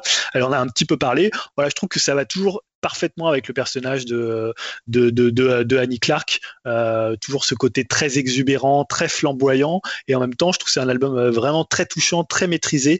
Euh, et finalement, au bout du, tu au bout de 4-5 écoutes, j'étais, à fond dedans. Je sais pas si Greg, tu l'as écouté, tu l'as écouté pour le coup, parce que je sais que t'es, t'es plutôt fan. Ouais, j'aime assez effectivement cet artiste. Je l'ai pas écouté en entier, donc j'ai pas repéré encore bien. Enfin, voilà, j'ai pas, j'ai pas porté assez d'attention pour me dire euh, tiens, ça parle de son père, etc., etc. Enfin, j'ai j'ai pas été aussi loin que ça pour l'instant. J'ai plutôt écouté les morceaux un peu séparément et il y a un côté euh, assez, euh, assez bizarre dans cet album par rapport à ce qu'elle fait précédemment. C'est marrant parce que ça, je sais pas pourquoi, mais souvent elle me fait penser un peu à une David Bowie féminine, cette nana. euh, Carrément, et très il y a- beau l'album. Ouais, c'est ça. Et c'est une nana qui n'hésite pas à inventer des nouvelles choses, à remettre en question sa musique, euh, à réincorporer des influences qu'elle n'avait pas mis forcément dans ses autres albums d'avant, des choses disco, des choses. Enfin voilà. C'est c'est une nana, j'aime bien, sa- j'aime bien sa discographie, j'aime bien sa carrière. C'est vraiment un personnage intéressant et en plus son espèce de personnage public qu'elle joue aussi un peu bah, comme Bowie euh, avec Ziggy Tar- Stardust. Euh, Il y, a, y a un peu de ça en fait. Il y a, il y a un décalage aussi avec le, le personnage qu'elle incarne qui est, euh, qui est hyper intéressant. C'est c'est Nana, voilà, c'est un artiste, euh, je trouve, qui mériterait d'être un peu plus connu et sur lesquels on pourrait avoir des documentaires euh, dans quelques années qui nous diraient, regardez, c'était un peu fou, euh, voilà, un peu, euh, un peu comme Bowie, quoi. Donc, euh, je, je- je vais m'atteler à écouter l'album encore un peu mieux maintenant, euh, Ouais. surtout d'une traite, un peu plus. euh, maintenant que voilà, tu l'as conseillé dans ce magnifique mois de, de mai, effectivement très chargé. Et pour terminer, donc le dernier album que j'ai choisi, c'est Black Midi. L'album s'appelle Cavalcade. L'extrait que j'ai choisi, c'est John Earl.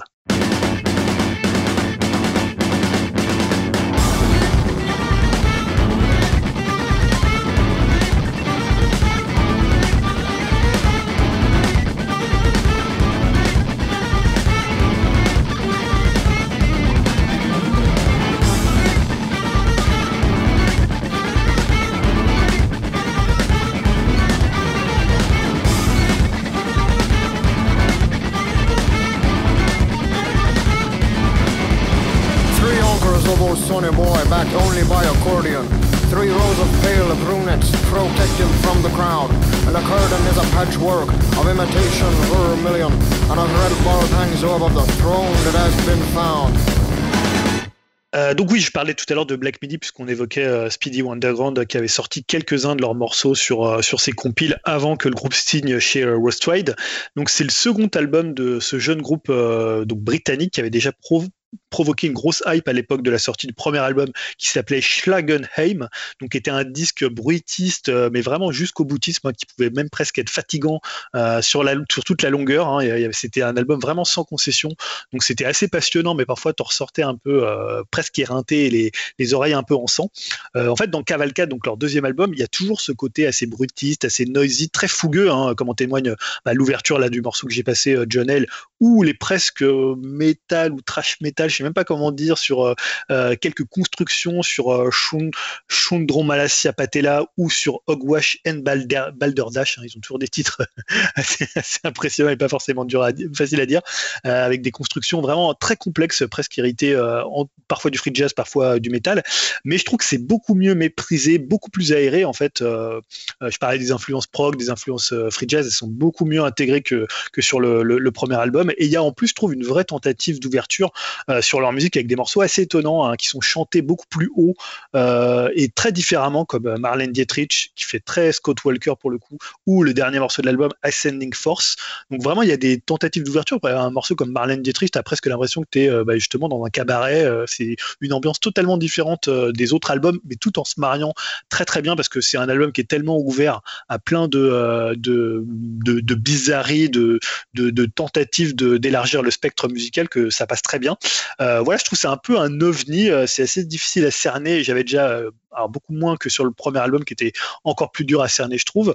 Bah, je sais que ça t'a beaucoup plu d'ailleurs, hein, Jérémy. C'était, voilà, je crois que c'est un de tes disques de, chevet. Je, je crois que tu as même acheté le vinyle. Super Ah, direct, pochette, d'ailleurs. Ouais, ouais. Ouais, direct. D'ailleurs, que été obligé de rendre, je suis dégoûté parce que c'est des beaux vinyles qui sont splendides, mais qui étaient rayés dès le premier morceau. J'étais dégoûté. Donc, euh, j'en ai recommandé un autre qui va arriver incessamment sous peu, heureusement. Euh, non, non, non. Ce qui est, je, je, je vais compléter un peu ce que tu dis. Enfin, compléter, non. C'est, c'est, je suis complètement d'accord avec toi. Ce que je trouve génial, c'est en fait cet équilibre qui est fait surtout grâce à la batterie, à un batteur qui est juste génial. Et on, on, c'est la précision avec laquelle il joue sont tous tous ces tous ces musiciens euh, c'est vraiment euh, c'est vraiment impressionnant parce que euh, rien n'est mis au hasard. C'est-à-dire que n'importe quel coup de frappe de, de batterie n'importe quel coup de basse de guitare ou de, de rien n'est mis au hasard. Ce que je trouve qui était qui est mieux réussi que dans le premier album euh, c'est la voix aussi qui est beaucoup plus posée, beaucoup moins hurlée, avec euh, différentes, euh, comme tu disais, modalités de chant, qui fait que c'est moins, des fois, c'était presque inaudible quand il chantait sur le premier morceau. Là, il y a un côté des fois un peu Primus euh, euh, quand il parle comme ça, avec cette basse derrière, avec ce côté très rythmique. où, euh, mais, mais voilà, hein, c'est, c'est, Tu, voulais rajouter quelque chose, Grégoire?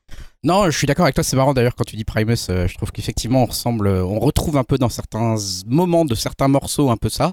Euh, maintenant, euh, je, je- je fais un peu peut-être euh, tâche parmi vous deux pour pour ceux qui écoutent et voilà. Je trouve qu'il faut quand même déjà euh, être un peu accroché en fait pour euh, pour écouter ça. C'est c'est quand même assez, euh, comme tu dis, exigeant.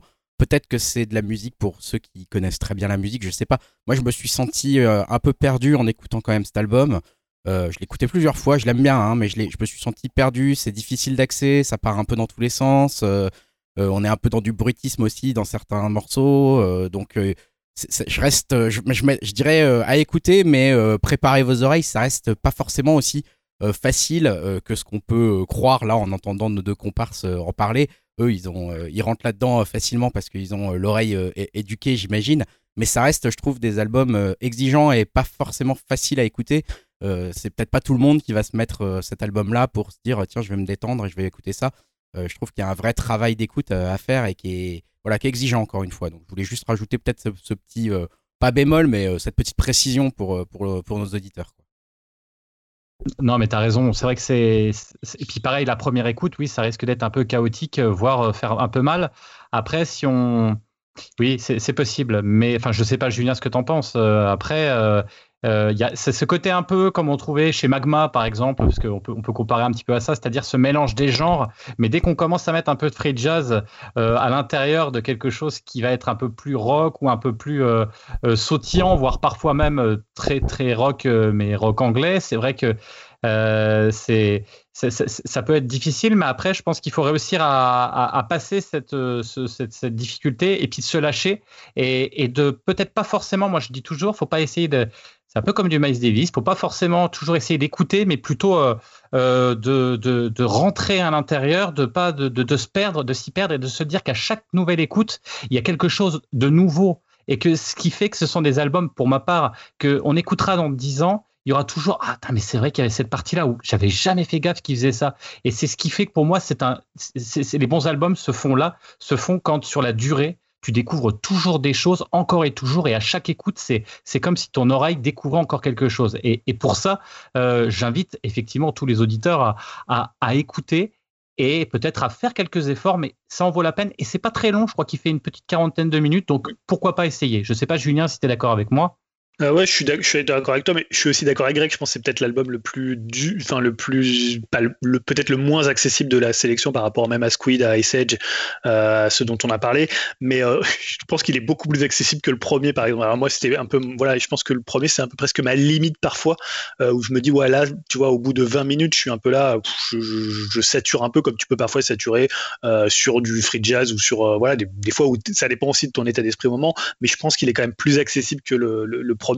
Et euh, oui, alors voilà, c'est pas non plus pour euh, n'importe quelle oreille, mais je suppose que dans les gens qu'on croise sur le Discord, il y a plein de gens euh, qui sont habitués à ce type de son, qui sont habitués à ce type de, structure, en fait, j'ai envie de dire, qui peuvent venir parfois du free jazz, parfois du métal, où on a des structures beaucoup plus complexes que, de la pop. C'est pas- Enfin, c'est pas une critique envers la pop, mais pour le coup, je pense qu'on a des auditeurs qui, voilà, qui sont à même d'apprécier un album comme Black Midi et qui même qui le connaissent déjà. Ouais, Greg? Ouais, ouais, non, complètement. Hein. C'était pas encore une fois pour critiquer euh, l'album, c'était plus pour euh, prévenir, un peu dire de, son côté un peu abrupt, un peu raide. Mais euh, moi, je le comparais un petit peu à du Tool, un peu dans ce sens-là, où parfois tu, rentres dans un album de Tool, tu te dis, oh là là, mais c'est hyper dur à écouter, toutes les chansons sont les mêmes, elles durent 13 minutes, c'est affreux. Et puis en fait, tu, l'écoutes une fois, tu l'écoutes deux fois, tu découvres des nouveaux trucs, tu l'écoutes dix fois, tu découvres des nouveaux trucs. Tu l'écoutes 100 fois, ça devient ton album préféré de tous les, de tous les temps, et tu peux le réécouter mille fois, tu, tu seras encore content de découvrir des nouveaux trucs avec des morceaux qui Ouais. rentreront, quoi. Il y a un peu Ouais, de ça. Je pensais aussi un petit peu à Mars Volta. Ouais, ou Mars Tu vois, Volta, ce ouais. côté C'est vrai. euh, où finalement tu, tu, tu mets un peu de temps à rentrer, puis à un moment il y a un truc qui te chope, et après t'en décroches pas quoi. Très, bonne, euh, très bon groupe aussi. Je- Dim, est-ce qu'on t'a donné envie d'écouter cet album? On parle de tout. J'ai on l'impression, de- Ah, je l'ai vu se redresser quand on a parlé Ouais, de, de Tool, Primus. il a, il y a eu un moment, un espèce de, de regard. euh, Ah, écoute, ouais, là, vous venez de citer pas mal de, groupes que je connais, donc pour une fois, euh, ça me change un peu. Et ouais, ça me, ça m'intrigue. Je, je pense que je vais jeter une petite oreille là-dessus. Du moins, en tout cas, ça, ouais, ça m'intrigue. ah, y y a, je pense effectivement ce côté rentre dedans que tu, peux aimer. Il y a des moments où tu vas dire, ok, d'accord, ils sont sympas les gars, mais euh, je les écouterai plus jamais de ma vie. mais, en général, non, non, il y a, il y a des moments, il y a des moments qui sont quand même, euh, qui sont quand même très sympas. Euh, bah, je crois qu'on a fait le tour. Bah ouais, c'est tout. Ah bah, c'était quand même bien, comme je disais, hein, c'était, il y, avait du lourd. Euh, En tout Ouais. cas, je pense que pour les auditeurs, ça va leur faire euh, pas mal de choses pour cet été à écouter. Et franchement, euh, c'est cool parce qu'il y y a de quoi se régaler. Alors, est-ce que c'est de la musique à écouter sur la plage? Je sais pas. Euh, ouais, je suis pas sûr, mais après, bah, pourquoi pas, hein, finalement. hein, ça dépend sur quelle plage. Il y a des plages de galets, il y a des plages, euh, il y a, il y a plein de plages différentes. Donc, Une euh, plage de sable noir. euh, exactement. Donc après tout, pourquoi pas En tout cas, faites-vous plaisir et je pense que ça va vous durer même pas après l'été tellement euh, ces, ces morceaux et ces groupes et ces albums sont quand même d'une qualité quand même assez exceptionnelle. En parlant d'exceptionnel, la transition. Le mec se On jette des à fleurs. un moment. Comment Le mec se jette des fleurs. On arrive à ma rubrique. Ouais, je, je finis sur le mot exceptionnel et j'arrive à ma rubrique. C'est Enfin, fou, quelle pas, coïncidence. Ah, quelle coïncidence et en même temps si si on se jette pas des fleurs à soi-même qui va le faire hein, mon cher Grégoire qui va le faire? Donc euh, autant autant autant se congratuler. Euh, et ben je vais arriver à, à, ma rubrique et je suis bien content de de- d'entamer cette petite euh, rubrique chronique rétro spécialité alors euh, c'est vrai que dans la série les animaux on en avait déjà fait hein, les animaux sont pas toujours nos amis. Je vous rappelle la chronique rétro sur le film Roar qu'on avait fait il y a quelques il y a quelques upcasts de cela. Là, ça va être un nouvel épisode spécialité où nous allons explorer les fonds marins. Alors, on s'installe tranquillement sur notre bouée gonflable volante, direction 1978, mais en même temps 2010. Ah oui, oui, là, on est presque, presque plus dans la chronique rétro, mais quand même, pour un match qui s'annonce caniculaire.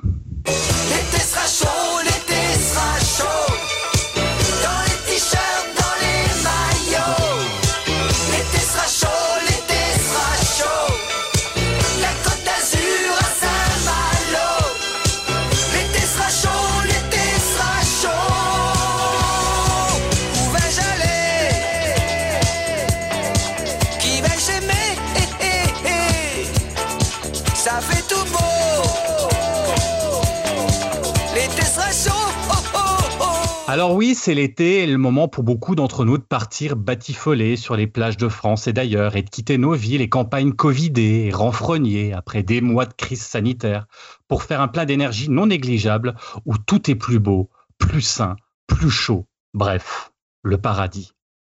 Je pense à vous tous, les pieds dans le sable fin, votre magazine GQ à portée de main avec un petit post-it à la rubrique Se muscler en une semaine, c'est possible. Et bien sûr, Upcast dans les oreilles pour rattraper les épisodes ratés de l'année. hein. Le rêve de l'homme moderne, quoi, en gros. hein.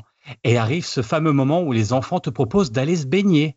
Ni une ni deux, tu enlèves ton casque, tes lunettes, ta casquette et tu te lances dans une course frénétique vers l'écume bouillonnante et salvatrice, en sachant que tous les regards, particulièrement ceux de la jante féminine, sont dirigés vers toi, bellâtre, musclé et bronzé, qui attend cet instant depuis bah, un sacré paquet de mois et qui sent que c'est son moment, cinq minutes de gloire. Après quelques jets d'enfants dans la mer et d'enlevage de coquillages dans le fond du caleçon de bain, les gamins retournent sur la plage et il ne reste plus que toi et l'immensité bleue qui t'appelle telles les sirènes dans l'Odyssée d'Ulysse. Tu fais trois quatre brasses coulées pour te retrouver à quelques dizaines de mètres du bord. L'eau y est plus fraîche. La frénésie des jeux d'enfants s'est estompée et tu te dis que tu vas, être, tu vas être tranquille pour faire une bonne planche, bien méritée, propice à la méditation. Et tout s'écroule à ce moment-là, car calme, fond marin et méditation, bah, ça donne quoi? Eh ben, une réflexion sur le paquet de saloperies de poissons tueurs qui peuplent les mers et autres océans, qui peut à n'importe quel moment venir te désinguer gratuitement avec ces deux notes de musique qui te hantent depuis que tu as vu le film Les Dents de la Mer.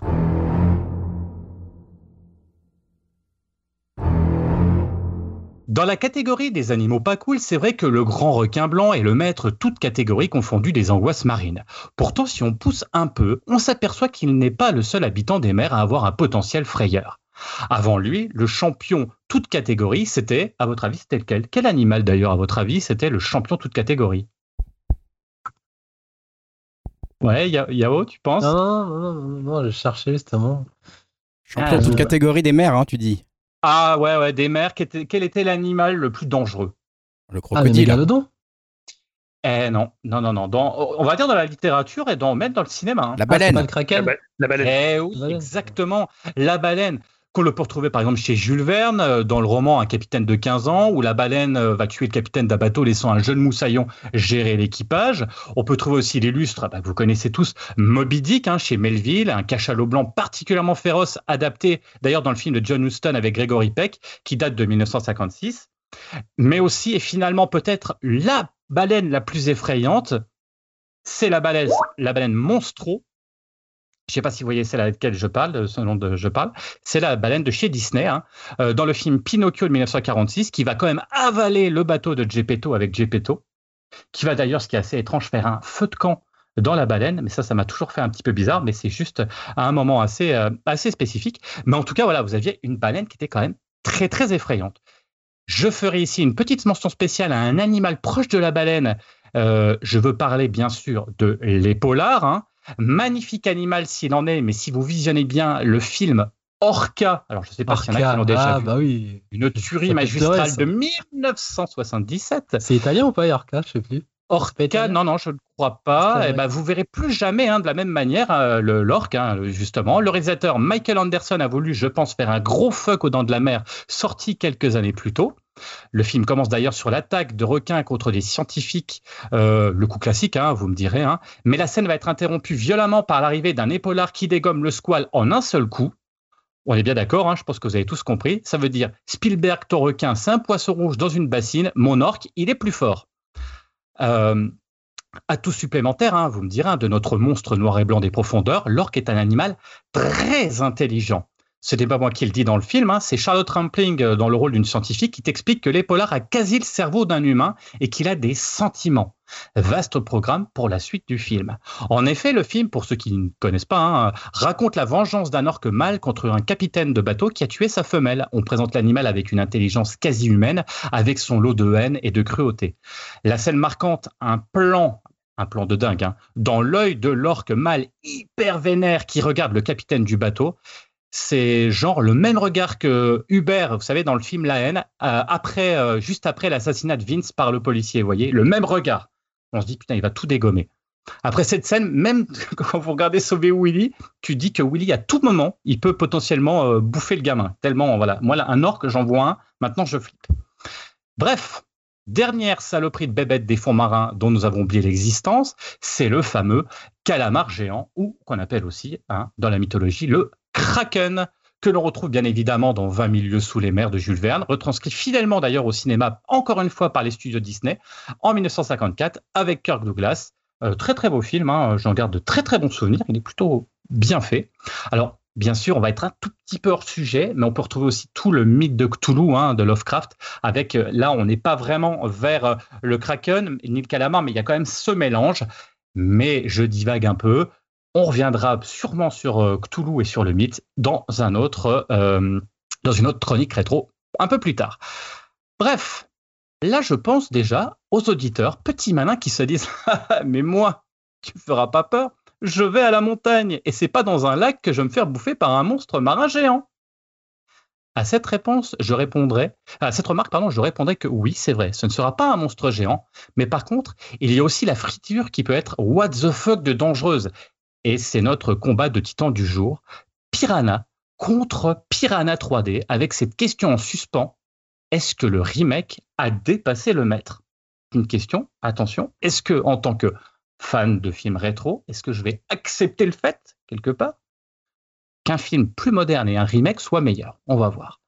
La réponse dans quelques instants, bien sûr, avec, pour être le plus objectif, hein, cette, fameuse objectivité upcastienne hein, possible, j'ai pris du coup euh, la fameuse échelle qu'on appelle l'échelle Piranha euh, pour comparer le film euh, et son remake. hein. Je ne sais pas si vous connaissez cette échelle Piranha, elle, elle est très très pratique. Alors donc, donc le P, hein, comme pitch, donc, Piranha de 78 est un film de Joe Dante. Alors, pour ceux qui ne savent pas, bah, c'est le papa des Gremlins, produit par Roger Corman. Aussi, Roger Corman qui a fait quand même beaucoup de films d'horreur, hein, des films qui sont plus ou moins bons, on va dire. Donc, le, le pitch, c'est quoi? Ce sont des randonneurs qui découvrent dans une montagne un bassin de l'armée rempli de piranhas, génétiquement modifiés, pendant la guerre du Vietnam. Petit rappel sur le syndrome post-traumatique, hein, on est en 78, on y est encore, même dans les films d'horreur, c'est assez drôle. Par accident, les poissons sont déversés dans la rivière. Je vous laisse imaginer la suite, surtout que le maire de la ville en contrebas de la vallée vient de faire construire un parc aquatique et en prime, une troupe de jeunes scouts vont faire un concours aquatique dans la rivière. Je n'en dis pas plus, imaginez, ça va être sympa. Piranha 3D de 2010 d'Alexandre Aja avec Elisabeth Chou et aussi Jerry O'Connell. hein. On en a déjà parlé d'ailleurs dans, dans, dans un ancien euh, upcast. Qui est Jerry O'Connell? Qui se rappelle? Dans quel film il avait j'avais présenté? Est-ce que quelqu'un se rappelle? Ah bah si, c'est les cafards, Joe's Apartment. Ouais, le truc. Ah putain, il a répondu avant. Le truc des cafards. Ah, je- ça suit, ça, ça fait plaisir, ça, ça suit. Alors, euh, donc, effectivement, c'est, on va voir, il a un rôle complètement dingo dans ce film. hein. Donc, euh, le pitch, encore une fois, c'est bientôt le spring break. Tout le monde est tout émoustillé, particulièrement deux jeunes gens très peu habillés à l'idée de faire la fête, des piranhas aussi, hein, c'est ça le problème, suite à un tremblement de terre qui a ouvert une grotte sous-marine peuplée de cette friture diabolique. Alors, par rapport au scénario, franchement, égalité pour les deux films. C'est aussi con d'un côté que de l'autre, hein, on est d'accord. Ça, ça, mais c'est ce qu'il faut, hein, il ne faut pas plus. C'est parfait. Le I, hein, donc toujours dans notre échelle, hein, je vous rappelle, hein, l'échelle Piranha, donc le I de image et effet. Alors, pour un film de 78, Piranha s'en sort plutôt bien. Les effets spéciaux sont bien faits, mention spéciale à la petite bête dans le, laboratoire de l'armée, animée image par image façon Harryhausen. hein. C'est assez rigolo, on se demande pourquoi c'est là, mais c'est très très drôle. Ça sert à rien, c'est, ça fait quand même un petit peu brouillon pour le futur Gremlins, j'ai trouvé. Alors, je ne sais pas si c'est exprès, mais on peut se poser la question. Par contre, de grands noms des effets spéciaux vont sortir suite au film et travailleront aussi bien pour Cronenberg que Carpenter. Sinon, en termes filmiques, ça reste assez basique. On va pas s'extasier sur les plans du film. Ça fait le job. C'est plutôt lisible. Pour le film de 2010, étrangement, je trouve que les effets spéciaux ont pris un petit coup de vieux. Les images de synthèse, pas forcément très euh, trop mal foutues, hein, accusent quand même le coup et enlèvent le côté réaliste. Le film est assez criard, clipesque, pour ne pas spoiler la suite de la chronique. On se croirait euh, un peu euh, dans le clip, je sais pas si vous voyez, de Boys, Boys, Boys de Sabrina, quelque part. Il y a un côté un petit peu, vous savez, il y a beaucoup de jeunes filles qui sont là, puis ah bah mince, ça, il y a, y a... Enfin voilà, je je Ah, sais pas si, si on voit bien. le film. On, on- on voit bien, Voilà le, ça. on voit le Ça clip. tombe. C'est quand même, dommage, mais c'est l'été, c'est normal, hein, c'est normal. Alors, si vous voyez pas de quoi je veux parler, je vous invite à aller voir juste après euh, de quoi je parle sur votre moteur de recherche préféré ou YouTube. C'est un clip qui vaut son pesant de cacahuètes. Bref, je divague, hein, mais, il fallait quand même le rappeler. Victoire, allez, soyons fous, victoire pour le premier Piranha, pour le côté novateur de l'époque. Le R de rythme. Que ce soit le Piranha original ou celui d'Aja, ce sont des films courts, 1h30, et qui ne s'embêtent pas d'une histoire trop compliquée. On est directement dans le vif du sujet. L'objectif est de voir un maximum de baigneurs se faire becter, et ça enchaîne les scènes chocs pour le plaisir des spectateurs. Alors bien sûr, le film d'Aja ne connaît pas de temps mort, de, euh, bah, pas de temps mort du tout, et en plus, euh, il sait quand même, c'est ça, il sait nous faire patienter entre deux scènes avec de jolies donzelles. Mention spéciale, encore une fois, au ballet aquatique sous le bateau. On en reparlera aussi un petit peu plus tard, mais cette scène est quand même assez sympathique. Et c'est vrai que là, on se dit, oh, après tout, on voit pas les, on voit pas, on voit pas les piranhas, mais c'est pas très très grave. Voilà, victoire pour Aja, mais d'un cheveu. A comme acteur. Alors, si vous aimez quand ça cabotine, eh ben là, vous allez être servi. Chez Dante, le dialogue, les dialogues sont savoureux, hein, c'est-à-dire bien nanardesque, avec un bon doublage des années 70 hein, à la française, qui n'arrange rien, mais ça apporte un petit plus au film. Dick Miller, dans le rôle du maire dégueulasse, capable de laisser mourir la populace, est très bon. Si vous voyez pas qui c'est, c'est Monsieur Futterman dans les Gremlins. Moi, c'est un acteur qui, m'a poursuivi et qui m'a suivi, d'ailleurs qui est dans quasiment tous les films de Dante, hein, que, j'aime beaucoup. Et là, de le voir en gros dégueulasse de mer qui dit foutez-la à la flotte, il n'y a pas de poisson, ça fait plaisir. Et il est plutôt bon dans ce rôle-là. Chez Aja, il y a Elisabeth Chou, on en a déjà parlé ici, hein, euh, quand on a parlé de certaines séries qu'on a beaucoup appréciées, j'entends Cobra Kai. Alors là, elle est un peu la The Rock du film. hein. Elle n'est pas là pour rigoler, mais sauver les gens. Elle est très premier degré, mais ça passe. Pourquoi? Parce que le reste du casting, il est complètement en roue libre et dans l'exagération. Et on parlait tout à l'heure de Jerry O'Connell. Mention spéciale pour lui, il est complètement barré, pervers, omnubilé par la jante féminine. hein, pour ne pas dire autre chose. Son dernier mot, je crois, dans le film, ça doit être nichon avec un râle d'agonie juste derrière. Voilà, c'est c'est du grand n'importe quoi, mais ça vaut quand même le coup. Un autre personnage que j'adore et qui est dans le film et qui fait des caméos dans beaucoup de films et qui est toujours très très drôle, c'est Eli Ross, hein, le réalisateur d'Hostel, copain de, Tarantino qu'on voit dans beaucoup de films. Il est, et on le retrouve en présentateur de t-shirt mouillé. Euh, j'adore ce type de toute façon. Et là encore, euh, euh, franchement, son apparition, elle vaut, elle vaut, elle vaut vraiment son pesant de cacahuètes. Il va se faire becter, bien sûr. hein, je vous spoil, mais vous pouvez très très peu de temps après. Ou alors, je crois qu'il se fait écraser la tête. Je sais plus comment il meurt, mais c'est du grand n'importe quoi. C'est super. Là, victoire pour Aja parce que quand même, euh, il y a quand même des spécimens dans le film qui sont quand même assez particuliers. Alors maintenant, on est au N. Et qui dit N? Elle dit Nana. Franchement, franchement, là, on est obligé de passer par. Il n'y avait pas sexe, il n'y avait pas S, donc euh, il a fallu que je mette N. Euh, donc Nana. Alors, il n'y a pas photo, hein, je ne vais pas tourner autour du pot 10 000 ans, hein, la victoire va forcément et automatiquement pour Aja. Le film de Dante, on va quand même commencer par, de parler de lui, commence un peu comme, vous savez, les séries Z d'horreur italienne, deux jeunes gens se déshabillent et vont batifoler dans un bassin euh, pour un bain de minuit euh, bah, qui va pas finir comme ils l'espéraient puisqu'ils vont se faire bouffer par les poissons. Après, sinon, ça reste très sage et si vous cherchez de la donzelle dénudée, euh, courir avec son maillot de bain déchiré, passez votre chemin, c'est pas là que vous trouverez ça. Chez Aja, alors comment dire?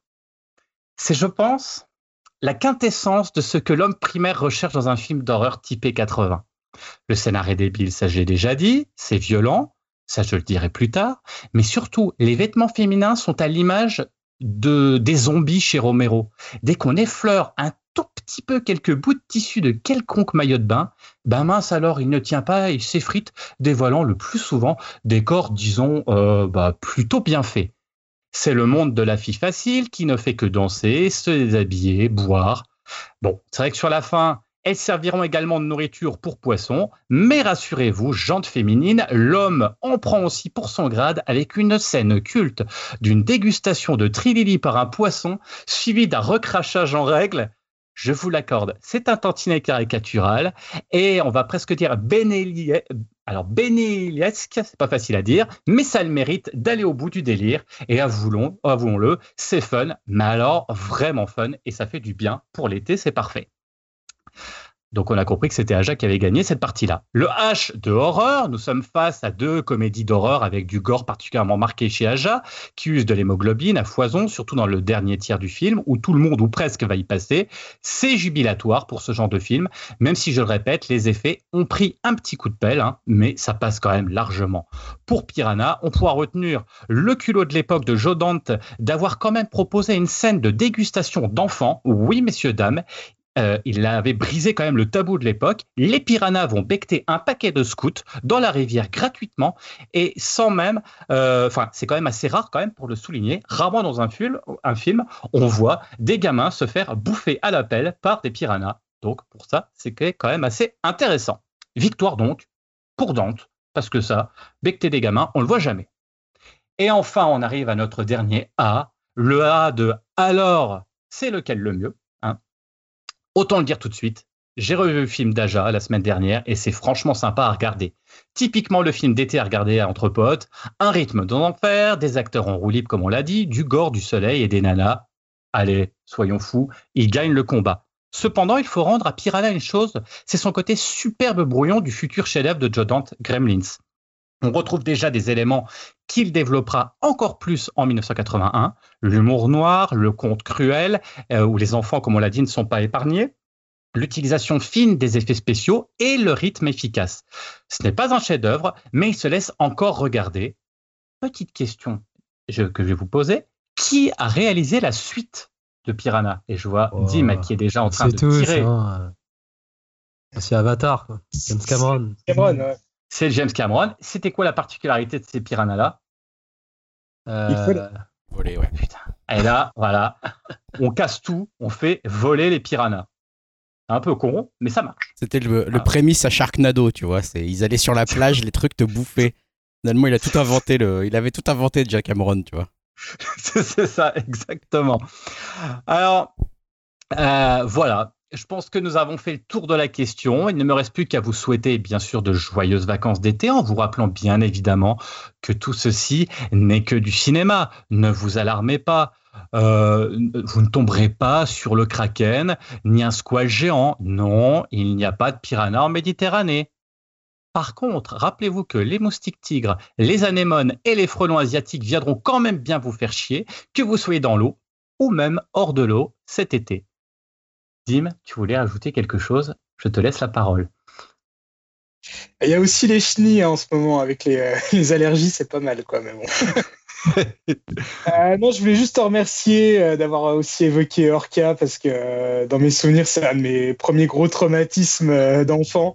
Je crois qu'il était passé une fois en deuxième partie de soirée sur TF1. et J'étais tombé sur quelques scènes, et je me rappelle encore. Et euh, je crois que je l'avais vu même avant euh, Les Dents de la Mer. Donc euh, pour moi, mon vrai traumatisme euh, maritime, c'est pas Les Dents de la Mer, c'est bien Orca. Et j'avoue que ouais, c'est putain d'orques. Ils me font toujours quand même bien flipper quand je les vois. Je suis assez d'accord avec toi. Yao, tu voulais ajouter quelque chose? Ouais, ouais, je suis plus soit Dim. Hein. Orca, c'est un trauma d'enfance. Moi, je crois que je l'ai vu sur M6 à l'époque. Et les musiques, c'est Morricone, en fait. Ouais, Exactement, magnifique les musiques d'ailleurs. Et du coup, v- pour rebondir aussi sur 20 000 sous les mers, euh, juste pour placer ma petite rengaine euh, sur Gans, euh, il a fallu réaliser ce film et vu que c'est un tâcheron de la réal, on lui a ôté ce projet et c'est tant mieux. Voilà, la petite pique gratuite. Oh, la méchanceté. Et juste pour revenir à Piranha, du coup, ça c'était prévu pour la 3D de celui de Aja, donc du coup, les effets, ils ont très très mal dit, comme tu disais. Parce qu'il me semble qu'à la fin, il y avait une sorte de, de truc, un petit bout, un petit attribut qui qu'on voyait en gros plan, qui est à Stéphane Dard à l'époque, mais Ça reste drôle, mais c'est vrai qu'on voit, c'est marrant, mais euh, 10 ans, des fois, ça prend plus euh, un coup de pelle que, que, que des fois des films des années 90. Euh, On sent là, on, En fait, on se lâche un peu dans les effets spéciaux, donc du coup, bah, du coup, ça se voit un petit peu plus, mais ça reste quand même regardable et ça reste extrêmement drôle. Orca, je crois que sur Canal, euh, il y a moyen peut-être de le, de le, de le trouver. Donc, euh, à, à regarder. Julien, tu voulais, tu, tu ris? Non, je ris sur une, une blague de Dim hein, sur de. Ah, tu l'as vu. hein. Ah, mais ce film existe hein, pour, pour, bah, pour tout dire pour les auditeurs. C'était 20 000 vieux sous mes mères, hein, qui est une parodie de, j'imagine, de, de films porno que, que je n'ai pas vu, mais pour le coup, qui me fait bien marrer. Mais non, euh, euh, moi sur, oui, non, sur, sur Piranha, j'aime beaucoup les deux, mais c'est vrai que le, je trouve que Piranha 3D d'Aja a un côté très fun, très décomplexé, euh, un peu comme euh, finalement une sorte de Starship Troopers sans tout le côté politique ou, ou, charge ou critique, critique de, de, de l'Amérique. Enfin, il y a- il y, a un petit peu ce côté-là, mais c'est beaucoup plus beaucoup plus léger. Je trouve qu'Aja il est assez fort dans les remakes. Déjà, je trouve son remake de La colline à des yeux est plutôt plutôt réussi. Et ouais, je trouve que c'est plutôt un réalisateur assez fun et j'ai- j'aime beaucoup ce film-là aussi. hein. Ah, Euh, ouais, juste pour signaler que Orca, effectivement, euh, si vous êtes abonné à Canal+, il est dans le forfait euh, HD, et si vous êtes également abonné à Shadows, il est dispo sur, euh, sur Shadows gratuit en streaming, et si vous voulez le louer, sinon il est dispo sur Canal VOD et Apple TV. Voilà. Comme ça, plus d'excuses pour euh, ne pas être traumatisé par les orques. Et d'ailleurs, pour revenir là-dessus, Piranha, pareil, on peut le, moi je l'ai vu sur euh, Canal+, enfin dans le bouquet Canal, et Piranha 3D, je crois qu'il est sur Netflix, il me semble. Donc euh, tout ce dont on a parlé est trouvable. Et Pinocchio, ben vous devez avoir la vieille cassette VHS. Donc vous regardez, vous pourrez retrouver Gepetto dans le ventre d'une baleine. Alors on, était dans l'été. Oui, tu voulais, tu voulais dire quelque chose, Grégoire? Ah non, non, c'est juste.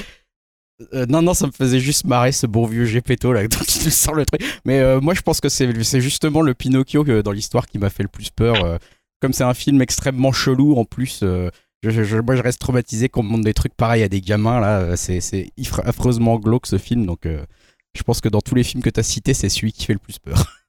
Je suis assez d'accord avec toi. Et c'est vrai que moi aussi, euh, entre la transformation de l'âne Ah, ça bien c'est affreux ce dégueulasse, passage là. le renard euh, pervers qui, qui racole, euh, rien que le fait d'avoir un Pinocchio qui a son nez qui s'allonge, déjà, quand il dit des mensonges, déjà, rien que là, c'est quand même chelou. Non, non, je, je suis d'accord avec toi, celui qui a inventé ça. Enfin, il était pas en forme le jour-là. Yao, tu voulais ajouter quelque chose? Ah ouais, en parlant de, de Pinocchio, vous avez vu la dernière version euh, sur Amazon là, qui était sortie pendant le confinement? Je sais pas si quelqu'un l'a vu parmi vous. Non, la, la version de Matteo Garonne, non, j'ai pas vu. Ouais, c'est ça, ouais. Parce que je me dis peut-être niveau effets spéciaux, ça devait envoyer aussi. Ça a l'air chelou aussi quand même. Hein. J'ai vu la bande annonce, ça avait l'air chelou aussi, je trouvais. Moi. Ouais. Mais ça m'a, ouais, je crois que je peux pas, je peux plus, je crois. Trop, trop, trop bizarre. Euh, alors justement, on était sur le thème des vacances et euh, je vois hein, dans, dans, mon, dans, dans, dans ce qui est écrit, c'est qu'est-ce que tu fais pour les vacances? Quelle belle question, mais une question qui est quand même très très large. Je pense que c'est une question de Julien. Et Julien, qu'est-ce que tu fais pour les vacances? Non, c'est parce qu'on avait fait, je crois, l'année dernière ou il y a deux ans, euh, la même thématique. hein. Un peu, c'était à la fois finalement euh, où partons en vacances cette année, puisque là, je pense que ça va être le dernier euh, numéro euh, avant, avant la rentrée, j'imagine. À moins qu'on on se retrouve, je ne sais pas, faut voir les, les dispos de chacun. Mais non, c'était plus l'idée, finalement, ça peut être à la fois vos vacances idéales ou à la fois ce que vraiment vous allez faire cet été. En plus, on est en période de Covid, donc je sais pas, est-ce que tout le monde part en Corse comme, tout, comme tout le monde? Est-ce que euh, Est-ce que finalement vous tentez des trucs à l'étranger? Est-ce que vous partez tout seul? Euh, Voilà, donc c'était une petite question un peu de, fin de programme, même si on aura les, conseils après. Euh, alors voilà, moi qu'est-ce que je fais? Ben, Je pars encore dans le sud. Très très souvent en fait, je pars dans le sud. Voilà, parce que j'ai une, une- ma femme préfère le soleil finalement à, la pluie euh, ou au froid, donc on part euh, là près de euh, comment près de la Ciotat. En fait, cette année, on va plutôt que tu vois de, de, de rester au même endroit avec les enfants et tu vois le truc classique où soit tu loues une maison ou soit tu vas je sais pas dans un club. ben, On s'est dit on va bouger à plusieurs endroits, on va faire un peu la Ciotat, on va faire un peu Arles, on va faire Avignon et puis comme ça on va prendre la voiture, on va remonter un peu, on va essayer de faire 2-3 heures max de voiture par jour et se poser dans plusieurs endroits. Voilà, donc on va faire un petit c'est pas, c'est pas un trip, hein, ça va rester des hôtels, euh, des hôtels un peu, un peu 4 étoiles, hein, mais euh, les tripes, les tripes à la Julien, quoi. C'est oh putain. C'est- bah la piscine, le- euh, la piscine elle est pas très chaude. Hein. C'est les, les road, les trip, road voilà, c'est les road trips euh, à la mode euh, plutôt parisienne. Mais non, voilà, pour le coup, on va essayer de faire ça. Et euh, non, voilà, je, ma, ma femme part un petit peu avant et moi, je vais rester un peu à Paris. Donc, un peu chiant comme chaque année, je reste un peu à Paris. C'est aussi un peu des vacances hein, quand t'as pas les enfants, on va pas se le cacher. Euh, je sais que c'est un peu pareil pour tout le monde, pour Yao aussi. et pour, pour Greg quand il va, c'est là, c'est là peut-être que tu te reposes le plus, hein, où tu as le temps de faire des vacances un peu plus culturelles. Mais voilà, donc on- nous, on a. Enfin, en fait, à la base, il y a un ou deux ans, on avait prévu d'aller au Japon. Euh, l'horizon 2022 en se disant bah mon fils est un peu plus grand mais voilà on s'est dit bah on va peut-être plutôt remettre ça un petit peu plus tard hein, c'est pas trop le moment donc peut-être plutôt 2023 ou, peut-être 2024 mais euh, voilà que, mon fils surtout soit un peu plus grand mais voilà c'était un peu le projet qui est un peu tombé à l'eau avec le Covid mais disons bon comme on a déménagé qu'il faut faire pas mal d'économies pour aller au Japon pour faire vraiment un truc sympa euh, c'est bien que ça soit un petit peu repoussé quoi donc voilà, après je parlerai peut-être de mes vacances idéales, mais après on va peut-être dériver sur du meurtre d'enfants ou, ou ce genre de choses. Donc... on va peut-être pas le faire. Quoi. Je sais pas Yao, qui veut répondre à cette question alors. Euh, Yao, toi, est-ce que tu pars, tu restes, tu, tu te dis que non, finalement, euh, tu, tu fais virer tout le monde, mais tu restes chez toi et tout le monde part un en peu la vacances même euh, configuration que, que, que Julien. Je vais rester un petit peu tout ça. Donc, on sait très bien que ce sera les vraies vacances hein, en tant que parent. Mais sinon, non, du classique, euh, Corse. Voilà. Je vais faire euh, du jet ski, euh, du parachute, euh, tu sais, les trucs de bourgeois. quoi. Normal. Non mais toi tu vas souvent en Corse, tu vas souvent en Ouais, Corse. pas- ans, en fait. Tu cèdes pas à la mode Corse actuelle où tout le monde va en Corse, j'ai l'impression, mais depuis- toi, tu y vas souvent. euh, Ouais, quasiment une dizaine d'années, ouais, de- ouais. Et ouais. Du coup, ouais. Pendant deux semaines, deux, trois semaines. Et voilà, plage, euh, tranquillou, quoi, avec les gosses. On note quand même aussi. que le mec nous fait chier toute l'année et là il dit là allez je fais du jet ski, allons-y que je vais en Corse dans les plus belles criques du monde, euh, allons-y que ça se pavane avec des putes et de la coke. Non mais on croit rêver quoi. C'est euh, bon voilà donc maintenant Yao tu diras plus rien le reste de l'année hein, s'il te plaît. Ah, ça va. C'est le loup de Wall Street euh, en Corse. quoi. C'est clair. Ah là là là là. Mais bon, ça va être un peu par- particulier parce que ces vacances, c'est comme les JO, les mecs. Attends, les JO à Tokyo, faut pas le- faut pas l'oublier. C'est un, un événement important. Et d'ailleurs, euh, par rapport à ton voyage, Julien, euh, faut éviter l'été quand même parce que l'été, c'est c'est très très chaud, c'est pas très, euh, très agréable, même s'il y a des trucs intéressants, mais je conseillerais plutôt euh, d'autres saisons que l'été. Enfin, après, si tu peux pas. Ah, pour le Japon? Ouais, Ah ouais, d'accord. Ouais, c'est très très chaud. ouais. C'est pas la meilleure saison en fait. D'accord. Je pensais que tu parlais pour le sud. Je me dis, mais attends, pourquoi il veut pas qu'on aille dans le sud Non. l'été alors que c'est la meilleure saison? Mais donc ouais non donc voilà euh, Corse et après je rentre euh, ouais j'entrerai comme toi après je vais avoir quelques jours tout seul mais surtout mais j'attends la fin août vu qu'il y a No More Heroes 3 qui sortent qui sort et donc ça c'est ça c'est le vrai événement de, de cet été on va dire C'est les vacances culturelles quoi. c'est ça et euh, pour après un peu de sport et voilà quoi tranquille Alors que pour, pour Dim, ça commence demain les vacances avec Black Widow. pour faire une transition un peu pétée, hein, mais Ça va surtout commencer par la deuxième dose de vaccin. Et Ah, merde. Donc, euh, non, non, Black Widow, ça va attendre samedi, je pense. Euh, sinon, bah non, bah moi cet été, je vais partir au Japon euh, à partir du 20 août, mais euh, sur Ghost of Tsushima, hein, vu qu'il ressort en version directeur 4. on y a cru. je pense que je vais me l'acheter à ce moment-là. Euh, non, non, moi sinon, d'habitude, tous les étés, euh, bah, pareil, je pars un petit peu à droite à gauche, mais je pense que là, cette année, exceptionnellement, je vais un petit peu me calmer. Bah, déjà, et d'une, avec euh, bah, tout ce qui est Covid, bah, j'ai pas prévu grand-chose. Et puis, euh, bon, euh, en ce moment, j'essaye aussi de mettre un petit peu d'argent de côté parce que euh, bah, je suis, je vais bientôt acheter un appartement. Donc, du coup, voilà, il va falloir quand même que je me calme un petit peu sur les dépenses. Mais ça va pas m'empêcher quand même voilà, de me balader à droite à gauche. hein. J'ai la chance d'avoir les Vosges pas très très loin de chez moi, donc je pense que je vais me faire quelques petits week-ends là-bas ou en Alsace ou À Wapi, c'est sympa, Wapi. Ouais ou peut-être Wapi, Wapi plage. Euh, non non, après oui, je pense que je vais quand même me balader un petit peu, mais ça va pas être euh, des choses vraiment euh, hyper folles. Mais bon, ça va pas m'empêcher non plus de faire chauffer mon compte Netflix, Disney+, la PS5. Je vais essayer un peu de rattraper aussi tout, tout mon retard de l'année là-dessus. ça va quand même être sympa. Ça va être un, bon été, j'imagine. Bah, deux mois de vacances quand même, c'est pas, pas rien. Oh, arrête tout ça.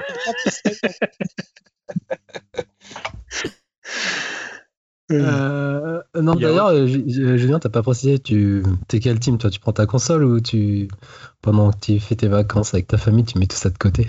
Je Ouais, un peu. est- Alors après, on emmène quand même la Switch, mais on... pour des fois un peu les enfants, pour qu'on- ils jouent peut-être une petite, tu vois, une demi-heure, une heure comme ça. Mais euh, non, après, euh, je suis pas trop euh, console euh, quand je pars en vacances en fait. Parce que moi, je me rappelle d'un été, euh, notamment grâce à toi, tu m'avais prêté ta PSP Go et je m'étais enchaîné tous les titres sur Neo Geo, encore notamment, donc euh, c'était sympa. Et j'avais pu faire le Cyberdeep, ce qui est finalement pas terrible. C'est vrai. Comme quoi, il y a un cœur derrière cette, euh, ce, ce Julien, Ah, comme de- quoi, derrière ouais. ce cynisme. Il y a quelqu'un de sympathique quand même. On clair. croirait pas, mais Bon, Mais Greg, est-ce que tu vas, tu vas réussir à quitter ton, ton lit de, de- Je- ton lit de- de- d'hôpital ou ton lit de mort, je ne sais plus c'est la grande, c'est la grande question de l'été. Moi, l'été, c'est, c'est flou pour l'instant euh, parce que bah, je sais pas encore si je pourrais euh, vraiment faire grand chose avec ce dos euh, qui met du temps, un peu plus de temps que ce que j'imaginais à se, rétablir. Donc, je, reconsulte mon médecin bientôt. On va voir si je dois encore rester euh, alité, si je dois encore avoir une autre intervention. Enfin voilà, c'est en débat. Donc tout ça va influencer à la fois mon arrêt maladie et potentiellement du coup mon retour en entreprise et donc potentiellement mes éventuelles vacances. Donc euh, je sais pas si j'en ai pour l'instant, mais euh, ce que je sais c'est que j'envoie mes enfants loin quand je les ai. donc euh, ça sera quand même un petit peu cool ici, même si j'ai repris le travail ou pas d'ailleurs, ça sera cool parce que ça sera sans les enfants. Donc si, j'ai possibilité de bouger un peu plus, j'espère un peu quand même renouer avec le ciné, ce que j'ai pas encore trop fait. et sinon, bah, ça va être un peu quand même le même programme que Dim. hein, ça va être l'occasion toujours de, se rattraper sur des petits jeux, sur des grands jeux, sur des, sur des films, sur des séries qu'on a ratées. Euh, Je trouve que l'année musicale est complètement dingue et que j'ai pas encore eu le temps d'y jeter euh, l'oreille nécessaire euh, que j'aurais souhaité. Donc j'aimerais bien aussi passer un peu de temps à écouter tous ces albums. voilà. Donc, ça va être un programme un peu plus calme, un peu plus incertain pour le moment, mais, mais voilà, je suis quand même aussi assez impatient d'avoir ce petit été qui commence et aussi de, après pouvoir euh, réenchaîner sur une nouvelle saison de Upcast. Euh, voilà, avec vous. Euh, et puis avec, justement, Jérémy, notre, notre hôte du jour, qui, lui, euh, je ne sais pas où il va. euh, Est-ce que tu vas en Thaïlande comme tous les ans, euh, Jérémy, ou pas? Ouais, non, pas cette année, parce qu'avec le Covid, euh, j'ai peur d'attraper des maladies. Donc, Ouais. euh, Ça te gênait pas trop avant, ça hein? Ah, a- Je pense qu'il fait des treks, euh, Jérémy, tu vois, des trucs un Des peu sportifs. vélo. là, à vélo. Alors, après oui, nage, après, tu vois, des trucs. Je vais partir avec le vélo direction à un endroit que je vous conseille, c'est Nancy. Il faut bien. Le problème, c'est que nous, c'est un peu le Tour de France. hein. Donc, je prends la marmaille direction Nancy, une petite semaine hein, tranquille, histoire de, lâcher les fauves chez les grands-parents, et puis moi pouvoir m'éclater effectivement en vélo et tout le tout team, ça va faire vachement du bien. Et après, on reprend toute la maïma direction hop Toulouse, un petit coup de Toulouse, ça fait du bien. Hop, une petite semaine. Après, hop. Euh, Bassin d'Arcachon, parce que ça, c'est sympa aussi, ça fait vachement du bien. Oui, Dim, tu voulais, tu voulais, tu voulais. euh, Euh, je voulais juste dire, euh, j'espère que quand tu seras à Nancy, tu lâcheras un petit peu euh, ton vélo pour boire une bière euh, ou Ah, mais- avec- Mais mieux, je viendrai te voir. Je viendrai te voir à Metz en vélo. Je viendrai te voir en vélo. Ah, Ça sera encore mieux. Ça fera les, les 120 bornes aller-retour. Ça sera quand même pas mal. Non, non, bien sûr, avec grand plaisir. Exactement. Donc euh, bassin d'Arcachon et re-Toulouse, hein, parce que voilà, c'est quand même bien. On fait, voilà, c'est le Tour de France. On essaie de voir tous les gens qu'on n'a pas vus euh, dans les moments de l'année. Et puis après, ben, retour au Bercail. Ceci dit, là où on est dégoûté quand même, c'est qu'on avait un voyage. Merci les beaux-parents. euh, normalement à New York, qui qui traîne bien évidemment depuis. euh, Enfin, on devait partir euh, au moment du, du Covid, hein, bien évidemment, c'était prévu et tout. Et là, ça traîne, ça traîne. On sait, on a toujours les places. On, mais on peut pas y aller. Donc un petit peu frustrant. On espère pouvoir, et ça s'annonce mal, mais pouvoir peut-être y aller en septembre ou en octobre. Mais là, pareil, ça va être, ça risque d'être très compliqué. Voilà. Ouais, Yao. Euh, juste pour dire New York, Japon, Corse, hein, euh, vous, vous allez faire vos propres idées, n'est-ce pas, Greg hein, Parce que on voit qui sont les bourgeois du podcast. hein. Ouais, bah, je te rappelle que moi, c'est ici les Moulineaux, alors va te faire foutre.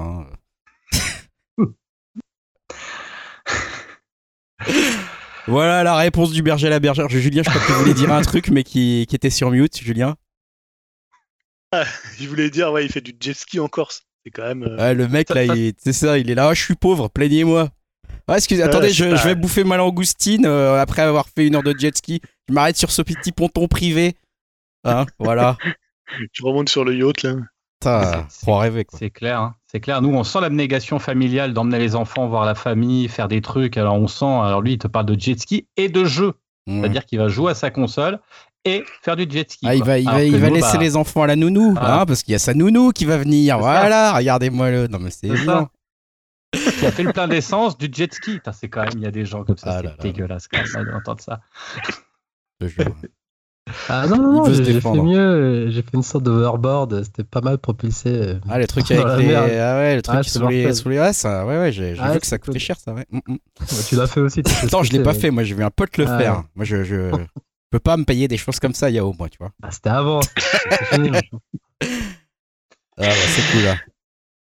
Bon, bah, écoutez les amis, il est temps peut-être de passer à la dernière partie hein, euh, du podcast. hein. C'est la partie des conseils flash. Euh, pas mal de petits conseils quand même qui ont l'air bien bien alléchants, avec euh, pas mal de deux aussi, hein, parce que on aime le 2. On va commencer par peut-être sans un bruit 2 de Dim. Qu'est-ce que alors est-ce que tu as surkiffé ou ou pas?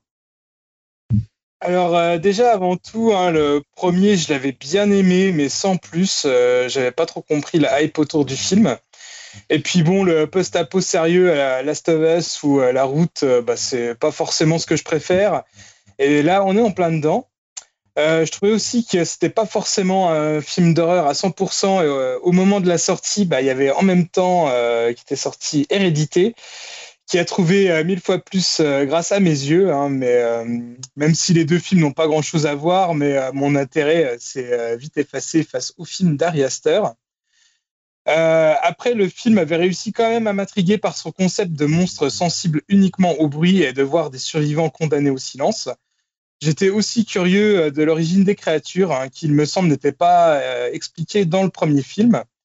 Et du coup, bah, je me suis laissé tenter par le deuxième, et euh, ce fut pour moi plutôt une bonne surprise. Déjà rien que par la scène d'intro qui est sacrément efficace et qui, euh, pour moi, représente le meilleur de la saga hein, des deux films. Je me permets de la dévoiler un peu, euh, vu qu'on la voit dans la bande-annonce. Il s'agit de l'arrivée sur Terre des créatures et de la première attaque de celle-ci du point de vue des héros de la saga. On en apprend donc plus sur l'origine de ces monstres, tout en laissant encore pas mal de questions en suspens. Et euh, je trouve ça assez cool euh, si on a toujours euh, un peu plus de réponses à chaque film, car oui, il y aura aussi d'autres films, et pas forcément tous dirigés par John Krasinski.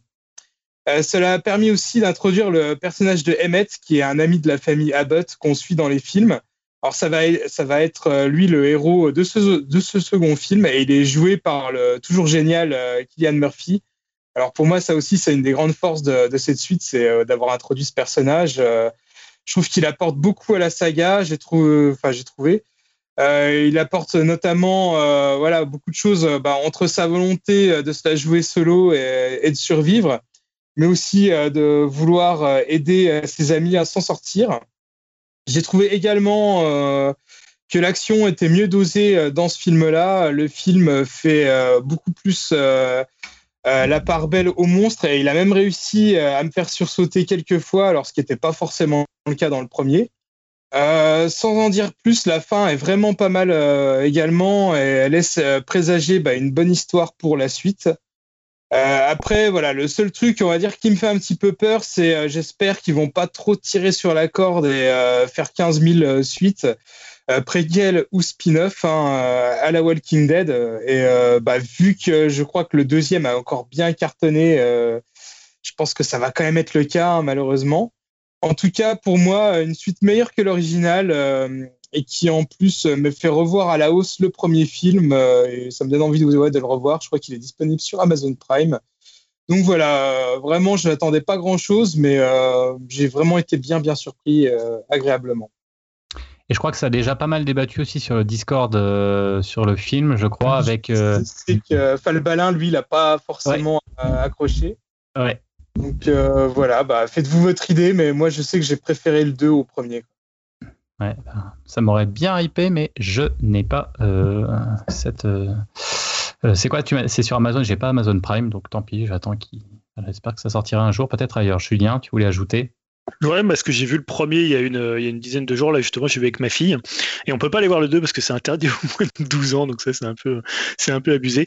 Euh, mais ouais, moi je trouve que c'était un film qui était, c'est, pas mal, tu vois, mais euh, comme tu dis, je trouve que toute la hype qu'il y avait autour, euh, je la trouve un peu démesurée, et je trouve qu'ils, enfin, tu vois, ça reste efficace, mais euh, ça développe pas du tout euh, l'univers euh, qui, bon, alors qui est un peu convenu, mais et euh, tu vois, comme tu disais, on l'a vu dans du The Last of Us, mais je trouve que ça a du mal à exister en dehors de l'action, l'action propre. On sait pas du tout pourquoi ils sont, de- comment ils sont devenus, euh, enfin, qui sont ces créatures, pourquoi ils sont devenus, enfin, tu vois, il y a il y a une grosse ellipse que finalement bah, le film va pas au-delà de ce côté de petits moments un peu sympa du concept quoi. Bah, comme juste, justement, tu, là, tu parles de film concept et euh, le deuxième, euh, bah, ça explique un petit peu ce concept et ça creuse un peu plus les personnages. Euh, je trouve que ça les rend plus sympathiques et, et justement, bah, voilà, maintenant, je pense que le premier, je le reverrai avec beaucoup plus de plaisir grâce à cette suite. Autre film, autre ambiance, c'est Gagarine, Julien, je crois, film français, là, donc rien à voir, mais qui avait. Moi, j'ai vu la bande-annonce, ça avait l'air quand même bien, bien sympa aussi. Euh, ouais, complètement, parce que c'est un peu mon coup de cœur. Je pense que c'est peut-être pour l'instant mon film préféré de cette année. Alors, euh, je dis ça aussi, j'ai pas vu non plus des films dingues. Hein. On a fait plus de films Netflix pourris que, que vraiment de bons films, donc c'était pas difficile de, trancher. Alors, qu'est-ce que c'est Gagarine? C'est un, premier film français qui est euh, coécrit et co-réalisé par Fanny Liattard et Jérémy Trouille. Ça raconte quoi? Bah, C'est l'histoire de Yuri, hein, qui est joué par Alseni Batili, qui est d'ailleurs excellent dans le rôle, qui a 16 ans et qui vit dans la cité Gagarine de Ivry-sur-Seine. Et il apprend en fait que cette euh, cité va être euh, démolie, va être, enfin, elle est menacée quand euh, le film commence de démolition. On sait qu'elle va être détruite puisque ça, ça, pour le coup, ça part de, de, de faits réels. Et en fait, il va, euh, il va tout faire pour essayer de la sauver avec l'aide de, de deux amis, Diana, donc qui est jouée par Lina, Lina Coudray qu'on a vu, qu'on avait vu dans Papicha, et par euh, Oussam, donc qui est joué par Jamil McRaven, et tous les habitants de la cité Gagarine. Et euh, il nomme en fait cette mission vaisseau spatial, puisque le rêve de Yuri, c'est de devenir euh, cosmonaute. hein. c'est la relation qui se tisse entre la cité Gagarine, le nom de Yuri Gagarin, hein, parce qu'à l'époque on donnait des noms de de, de, de, gens russes, hein, parce que beaucoup de, villes étaient, étaient Le communisme était très fort, euh, notamment dans, dans ces, euh, dans ces villes-là. Et euh, bah, écoute, c'était un vrai choc esthétique. Je m'attendais pas à ça. C'est une véritable expérience de, cinéma. Donc pour le coup, j'étais très content de revenir en salle pour voir un film comme ça, notamment toute la deuxième partie. En fait, je trouve que c'est un peu comme dans Grave, dont on avait souvent parlé, souvent parlé ici. C'est cette idée que je trouve vraiment passionnante de voir le cinéma français s'emparer en fait du genre et pas rire du genre ou tu vois avoir un petit dédain avec ou alors faire un film purement de genre mais aller euh, presque euh, voilà lui rendre hommage et en même temps faire quelque chose euh, presque presque au-delà du genre. Donc en fait c'est à la fois un film social un film alors pas vraiment un film de banlieue mais un film qui prend euh, pour décor la banlieue qui parle des grands ensembles des habitants puisqu'en fait c'est basé sur un court métrage qu'ils avaient fait où ils donnaient la parole aux habitants de la cité Gagarine pour euh, bah, qui racontent un peu ce que ça leur faisait de voir leur cité euh, leur cité euh, leur cité détruite. Et c'est aussi un film de SF vraiment un film bah, d'espace qui paye son tribut à Spielberg, à Kubrick, mais avec une originalité et une patte dingue, euh, vraiment un film vraiment très iconoclaste. Et c'est là où je trouve que le film est vraiment très très grand. C'est vraiment dans la deuxième partie, euh, quand le personnage principal, donc euh, le, jeune Yuri, bah, il touche plus le sol, il s'envole littéralement très haut, très loin, euh, vraiment de la pierre de la cité aux étoiles du ciel. Ça devient une espèce d'expérience comme ça sensorielle, comme je le disais, et en plus qui arrive à ne pas contredire cette première partie sociale qui est plus réaliste sur les gens bah, qui sont dépossédés de leur lieu d'habitation. Alors ils vont être relogés, pour le coup il n'y a pas non plus un drama qui est fait autour de ça, mais c'est quand même pour certains 40 ans de leur vie euh, dans cette cité et donc de tout ce petit presque un presque village qui s'est qui s'est construit. Il y a une finalement une vision assez euh, positive de, de, la banlieue et de la, façon dont on y vit, euh, sans que ce soit non plus pour le coup pour le coup angélique. Et donc bah ils sont un petit peu tous ces habitants résignés à voir le- leur habitation disparaître, sauf Yuri bah, qui va faire du lieu qui est censé disparaître, donc de la cité Gagarine, une espèce une, un- une expérience personnelle, sensorielle et métaphysique. Et c'est là en fait la, la force du film de faire coexister bah, le destin de la cité qui est voué à disparaître et celui d'un jeune garçon qui va essayer de réenchanter euh, et qui va essayer de dépasser, le quotidien euh, de, de cet événement. Euh, pour le coup, et bah voilà, moi ce qui est vraiment fascinant, c'est l'idée de faire un film de banlieue avec bah, quand même des tensions entre, entre les habitants, euh, de rester quand même dans ce cadre de banlieue, mais de faire aussi un, film qui va développer une autre histoire, qui va développer du fantastique, qui va développer de la SF, qui va même développer une histoire d'amour avec pour cadre la banlieue. Et ça, je trouve que bah on voit pas ça si souvent. Et euh, j'insiste sur cette deuxième partie qui devient complètement folle, où, où finalement, bah, il va être complètement le, le, le personnage va reconfiner ce lieu, va l'adapter, en faire pratiquement une capsule euh, spatiale, euh, et ça devient presque un autre film. Euh, voilà, c'est vraiment moi j'ai trouvé que c'est complètement dingue. Alors c'est un film pour lequel il faut quand même être ouvert euh, cinématographiquement, mais c'est pas un film difficile, mais il faut accepter aussi cette idée que euh, bah, le, fantastique euh, est pas forcément que réaliste. Il peut être à la fois là, c'est plus un fantastique un peu d'ordre onirique. Euh, voilà, j'ai trouvé que c'était un film qui était à la fois euh, magnifique visuellement, il y a un travail sur le son, et en même temps bouleversant dans ce que ça raconte de ce personnage. Et euh, c'est un truc aussi dont on parle souvent avec euh, Yao sur euh, euh, finalement euh, la diversité euh, que tu peux mettre au cinéma. Là, tu as un vrai casting divers, mais qui est pas du tout un casting euh, pour le coup euh, euh, qui est un, tu vois où on aurait dit tiens on va mettre lui parce que il vient de telle communauté ou on va mettre lui parce que il vient de tel genre de, de, télévision. On sait qu'il va ramener du public. Là, c'est vraiment un casting super large et les acteurs sont vraiment très très bons. Voilà, donc moi c'est un vrai coup de cœur pour pour Gagarine. Ah, je sais pas vous, mais moi, ça m'a vachement donné envie, dis donc. Ça a l'air assez, assez foutrard, mais ça a l'air vraiment sympa. Yao, tu voulais ajouter? Ah ouais, pareil, j'avais vu la BA, ça avait l'air assez intriguant. Et là, il le vend bien, mais bon, après, j'ai toujours le bémol. euh, Julien qui vend les bons trucs et euh, ça, ça va être toujours très décevant. Mais, mais rien que par la proposition, puis le film de genre français, c'est toujours intéressant. Donc. Mais c'est Ouais, pas, on- en plus, il va pas rester longtemps, genre, en plus, il va falloir se Je dépêcher. sais pas, je- il a quand même une bonne presse tout ça et euh, il sort aussi en même temps que La Nuée, hein, qui est un autre film de, Ouais, mais de qu'il y a tellement de films en ce moment, ça va être c'est le rush. euh, Il y, en, ouais, il y c'est- en il y en a beaucoup, même ce que moi j'ai pas vu euh, Mandibule, mais il y a aussi cette idée de prendre, euh, tu vois, euh, le, le, le film un peu de, de monstre ou de prendre quelque chose de, de voilà, de bah, Quentin Dupieux fait souvent ça aussi. Ça a été Ouais. un des, je trouve, des précurseurs en France euh, avec un film comme Robert, et je trouve qu'aujourd'hui on le fait très bien en France, et pourtant des, pour des réalisateurs qui viennent euh, de, bah, de, de grandes écoles de cinéma, mais qui ont aussi cette culture euh, quand même du genre. Et euh, bah, j'attends aussi beaucoup Titane de, de, de Ouais. Julia Ducournau bientôt, qui, qui a l'air aussi assez, euh, assez dingue visuellement et en termes d'expérience de cinéma. Et voilà, moi, c'est ce que j'attendais en venant au cinéma, c'est d'avoir un film comme ça, quoi. Et bien sûr, le dernier Vandame hein, sur Netflix, tu l'oublies pas, hein, qui a l'air très bien cinématographiquement Autre expérience. Mais euh, par rapport au, ouais, à Gagarine, les acteurs, je sais pas si tu l'as dit, ils sont expérimentés ou c'est genre des. Non, alors des lui, il est- sauvages, en fait? Non, lui est très jeune pour le coup. euh, Enfin, c'est un, il est, il est, il est- enfin, je l'ai jamais vu ailleurs. Euh, par contre, pour euh, comment, euh, comment elle s'appelle déjà? Pour euh, Lina Koudry, bah, on dans Papicha, elle avait eu un César pour Papicha, et on l'a vu aussi. Elle était dans, elle a fait, des, je crois qu'elle a fait des séries. Non, elle, pour, elle est un peu plus confirmée, mais ouais, c'est souvent des, c'est quand même des jeunes acteurs, quoi. Ah, d'accord.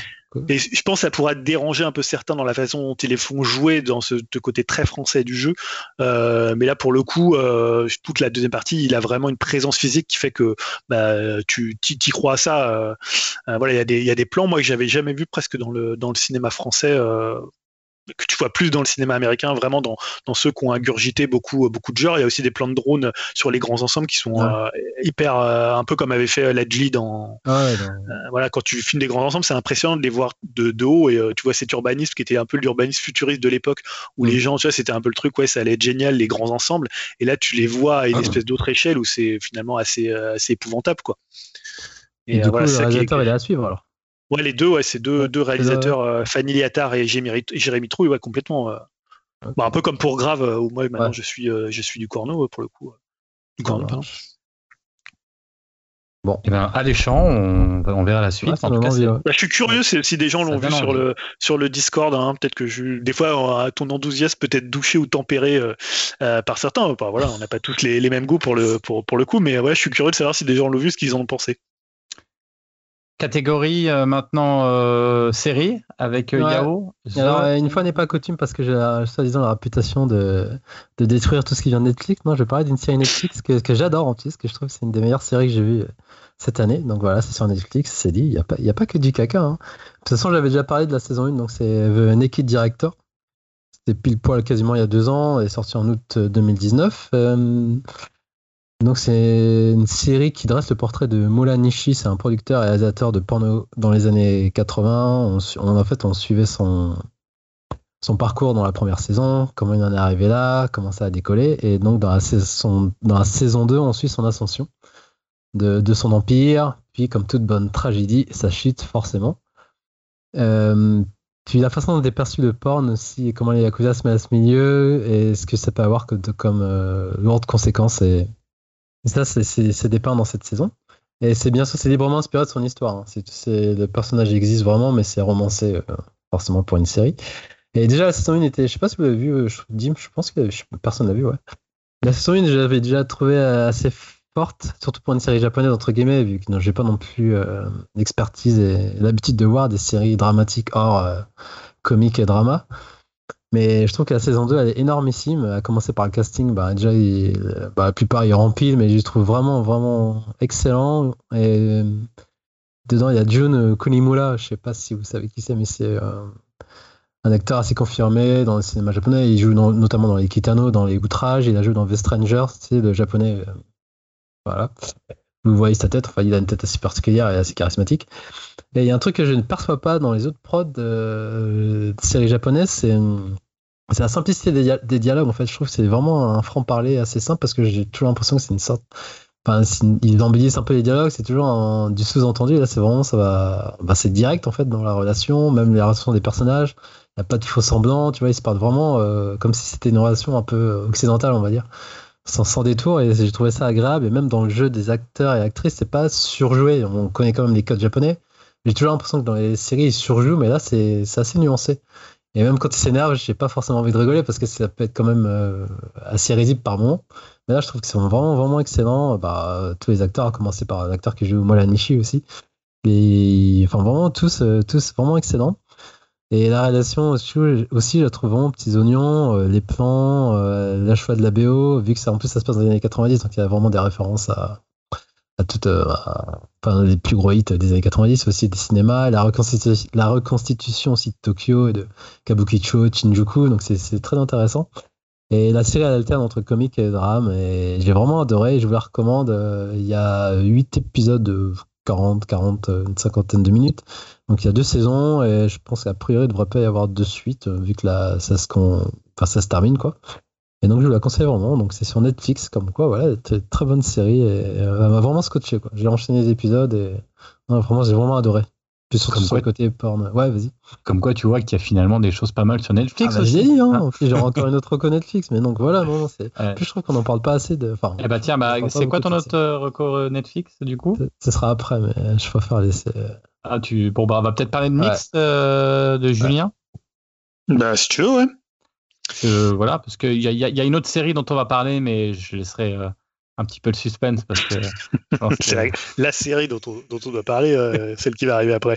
Euh, non, Mix, bah, c'est, en fait, je voulais en parler parce que c'est une série française et voilà, moi j'aime bien quand même mettre les Français à l'honneur. Euh, voilà, c'est une série qui est passée sur Amazon Prime Video. Je dis passée parce qu'elle a été disponible là depuis le 14 juin.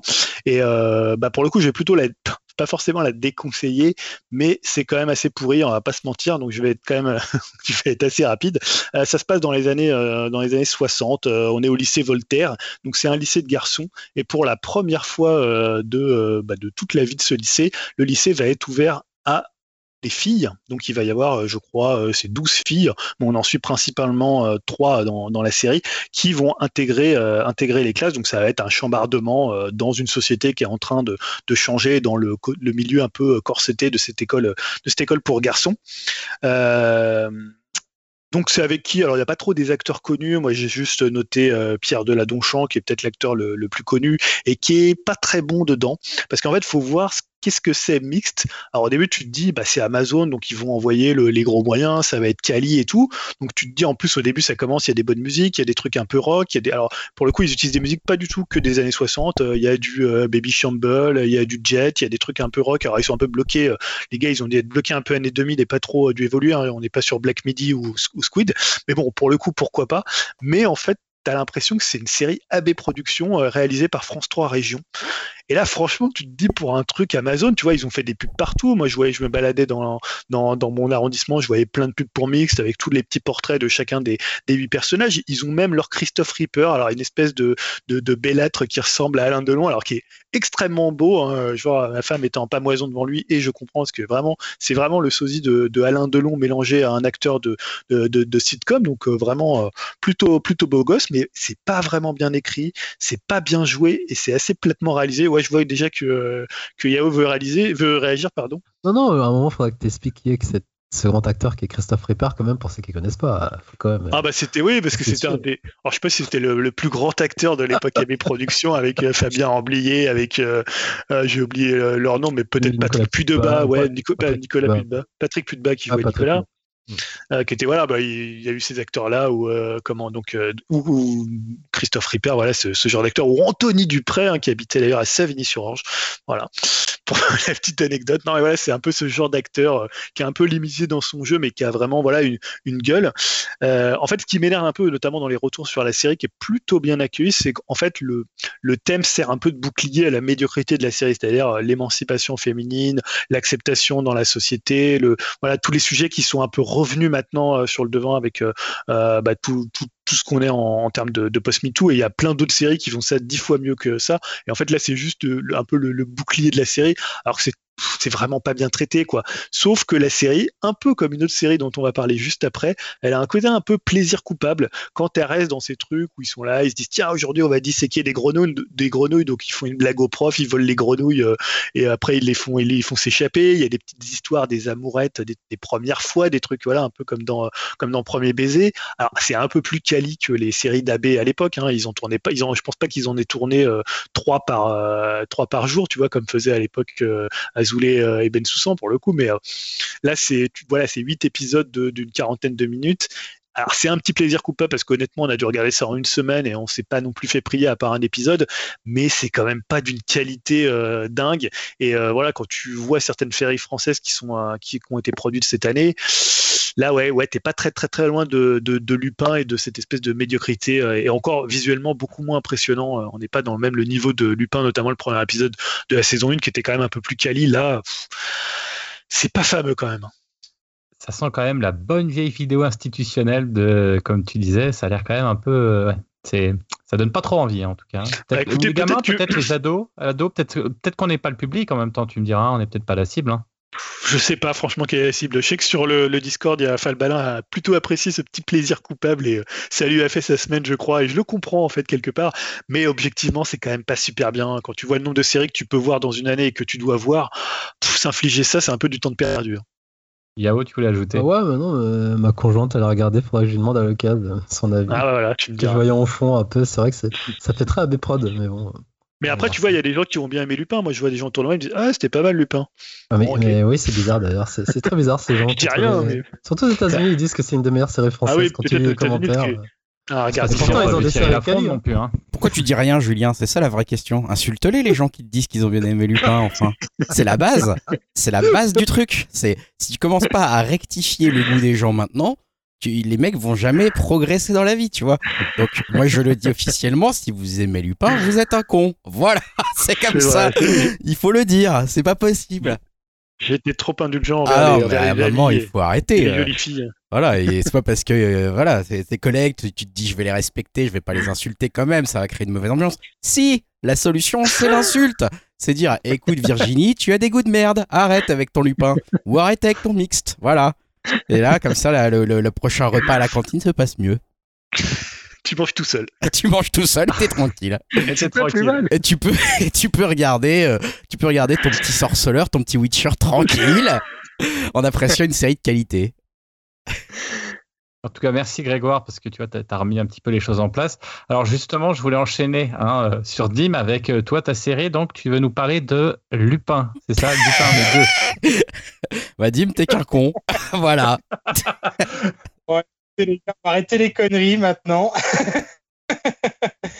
non, mais alors, juste avant de parler de Lupin, euh, parce que voilà, vu que c'est un conseil Netflix, je voulais juste dire avant euh, deux mots, parce que j'ai vu euh, les Mitchell contre les machines sous les bons conseils de Julien euh, dans un des derniers podcasts, et euh, bah, je le rejoins à 100%.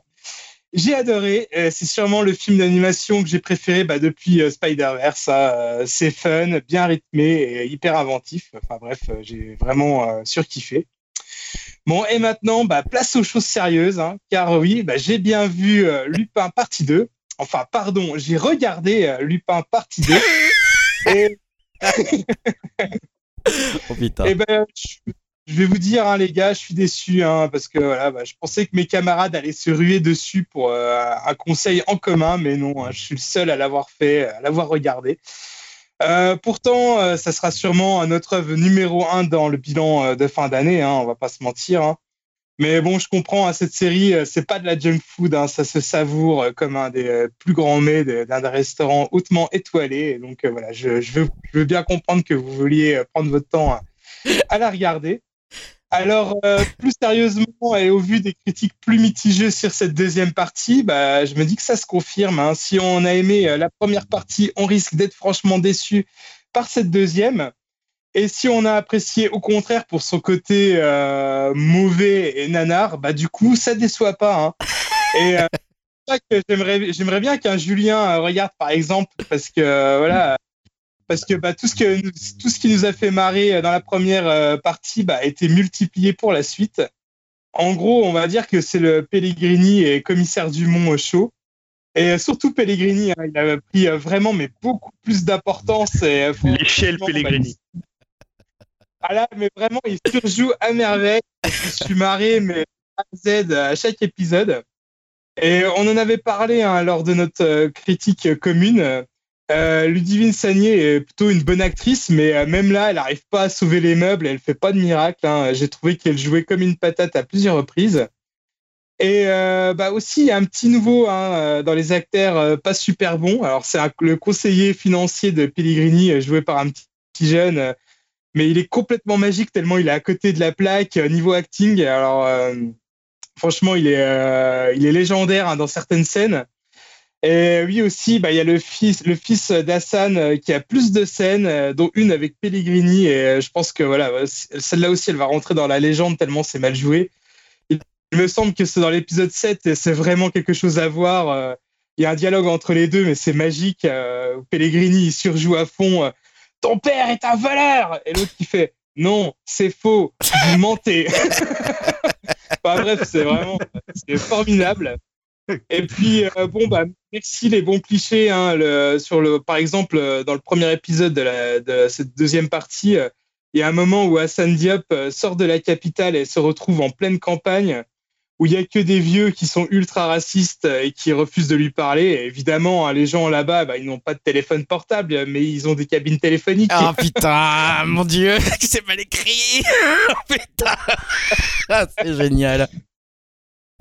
Et puis, alors, euh, ouais, Yao, tu voulais rajouter quelque Par chose? contre, à la décharge de Greg, euh, celui qui, le réalisateur, enfin le, non, le scénariste, il est anglais. Hein. Est même Ah bah ouais, même non, mais pas je le sais. français, Hein. en On lui avait craché la gueule au- la première fois, hein, t'inquiète. Oui, donc euh, voilà, c'est pour ça que tu sais, il a pas trop encore la compréhension, la culture Bah de ouais, la France. c'est difficile de se renseigner en plus difficile, comme tu vois, scénariste. Ouais, ouais, il faut faire des recherches, tout ça. Je- Justement, je trouve ça intéressant que ça a été écrit par, euh, quelqu'un euh, d'anglais. euh, et ça, ça se ressent, j'ai l'impression vraiment que la série a été faite pour euh, que ça soit une espèce de, de carte touristique euh, pour Paris, pour les, les étrangers. C'est peut-être pour ça aussi que ça a bien marché euh, aux États-Unis, euh, parce que euh, franchement, des fois, comment que c'est représenté la France, c'est un petit peu ridicule, bah, dont, cette fameuse scène euh, dans la campagne profonde.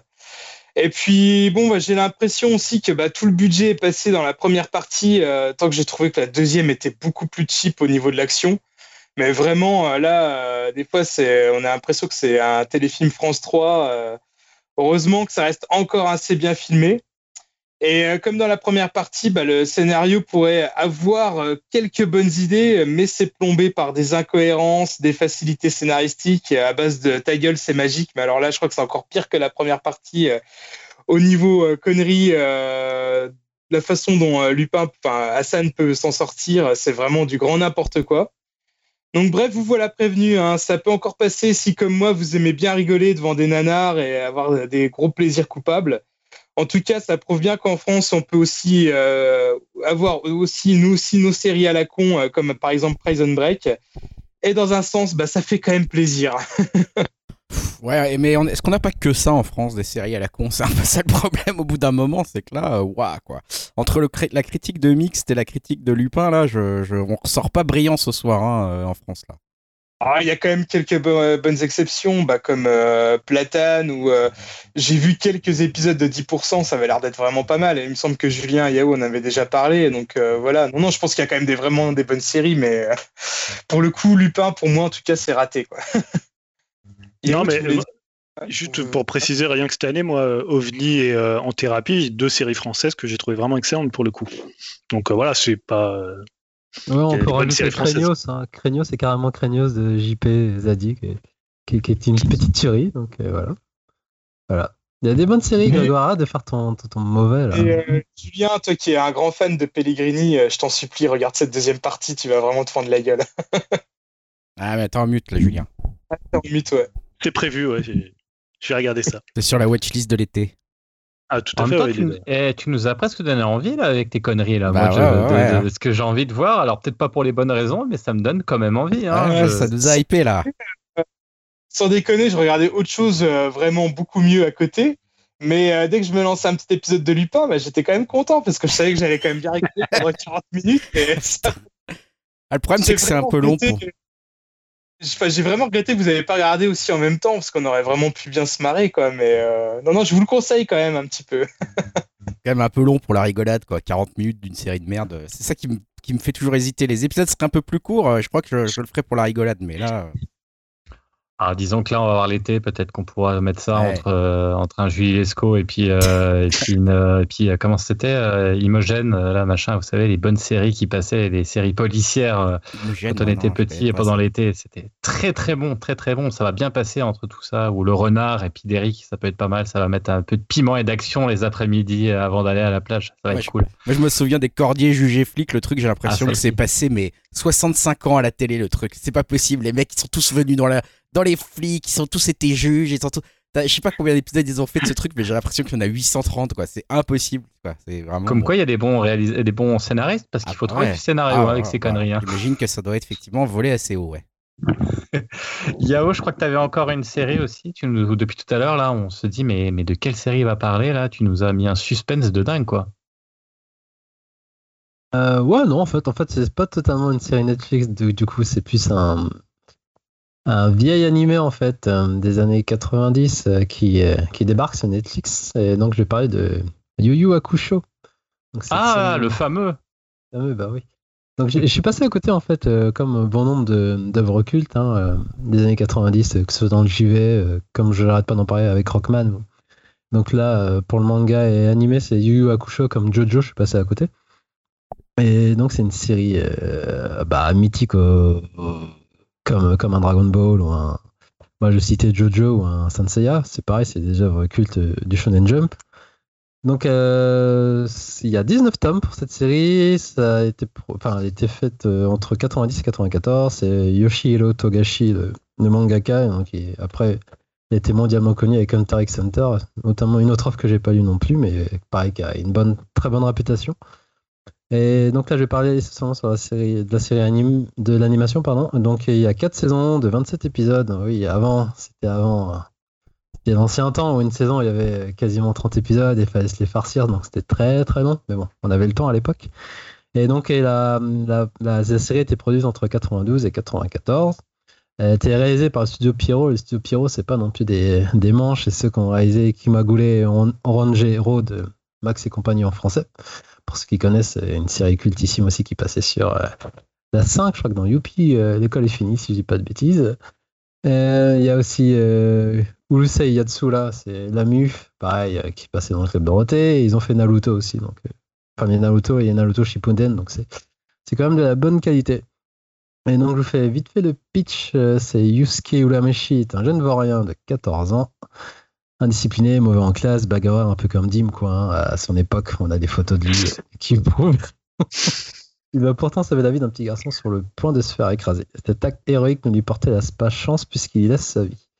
Pourtant, sa mort imprévue pose problème à Enma Junior, le fils du juge des enfers. Il décide alors de, de faire passer une sorte de test à Yusuke pour juger de ses qualités. S'il réussit ces tests, il pourra ressusciter et deviendra un détective au service du monde des esprits afin de pourchasser combattre avec son guide spirituel Botan tous les démons dissimulés sur Terre pour y faire le mal. En vrai, c'est du shonen, j'allais dire classique, euh, du shonen euh, des années 90 avec euh, notamment un tournoi qui, qui est mis en place dedans. Mais vu que je disais, je connais pas la série, si je dis pas de bêtises, je crois que ça a quand même sublimé, on va dire, le mode du tournoi. Je crois que c'est Dragon Ball qui a, qui a introduit ce système avec, bah, avec brio et je crois que Yu Yu, bah, comme je disais, l'a sublimé je crois que c'est. Pour ceux qui l'ont vu et que de ce que j'en ai entendu, c'est quand même euh, des bonnes phases euh, ce tournoi qui a été instauré par cette série. Et donc, je disais euh, oldies but good parce que ça fait du bien d'en voir un peu de, de, de cellulo, la peinture, et pas, forcément le, numérique, quoi. Donc, c'est mon côté vieux con qui parle, mais voilà, tu vois, tu dis, c'est très. cette gouache, enfin bref, ça fait plaisir d'avoir tout ça à l'écran. Et je me dis qu'en plus, la série, elle date de 90, elle a quand même assez bien vieilli, pour, euh, sachant que c'est pas la même prod qu'actuelle, c'est pas la même qualité. Je trouve que quand même, ça, ça se regarde très bien maintenant. Et ce qui me semble le plus surprenant, c'est qu'elle n'est jamais euh, apparue dans, le- dans le club Dorothée. Ce que j'allais te demander, c'est jamais passé. Parce que là, moi, je, ça Jamais, ne me fait. dit absolument rien. Je sais pas si Dim, toi, ça te rappelle quelque chose ou quoi, mais Après, si tu vois les, les autres d'ailleurs aussi. Si tu vois les jamais inconnu au bataillon. Si tu vois les visuels, c'est iconique, c'est comme Jojo, tu vois, tu vois le personnage, tu vas dire ah ouais, ça va me dire quelque chose. Mais donc ouais, en fait, elle, a débarqué en 2001, tu te rends compte, alors qu'elle est sortie en 92. Donc c'est ouf quand même. Parce que je me dis, si cette série était sortie durant, euh, ben, pendant le Club Dorothée, elle aurait cartonné et je pense qu'elle retrouvé son public, euh, vu qu'elle fait partie de la même veine que des séries dont j'ai cité. Et donc moi, je vois, j'ai découvert pareil sur le câble, euh, enfin le câble à l'époque.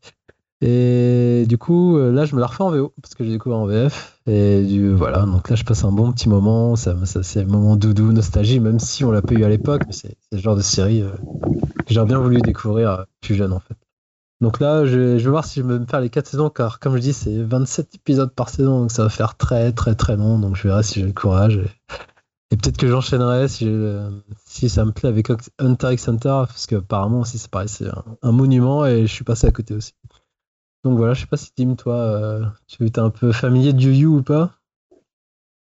Non, mais écoute, je suis comme toi, euh, enfin même pire que toi, parce que je connais euh, absolument pas, à part de nom et forcément les dessins, les personnages, parce que c'est quand même assez iconique, mais euh, j'ai jamais regardé. D'à côté, j'ai envie, mais voilà, ce qui me freine, ce que, ce que tu disais, c'est qu'il y a quand même un, sacré nombre d'épisodes et faut trouver le temps. Et il y a aussi d'autres séries, il y a des nouvelles séries qui sortent. euh, voilà, c'est toujours compliqué, c'est toujours le temps qui, qui manque. Mais euh, ouais, effectivement, ça me manque bien, ça, ça, ça, ça me tente bien. Et Hunter x Hunter aussi, ça me tente, effectivement. Mais euh, bah, peut-être, effectivement, cet été, si j'ai un petit peu de temps, euh, pourquoi pas.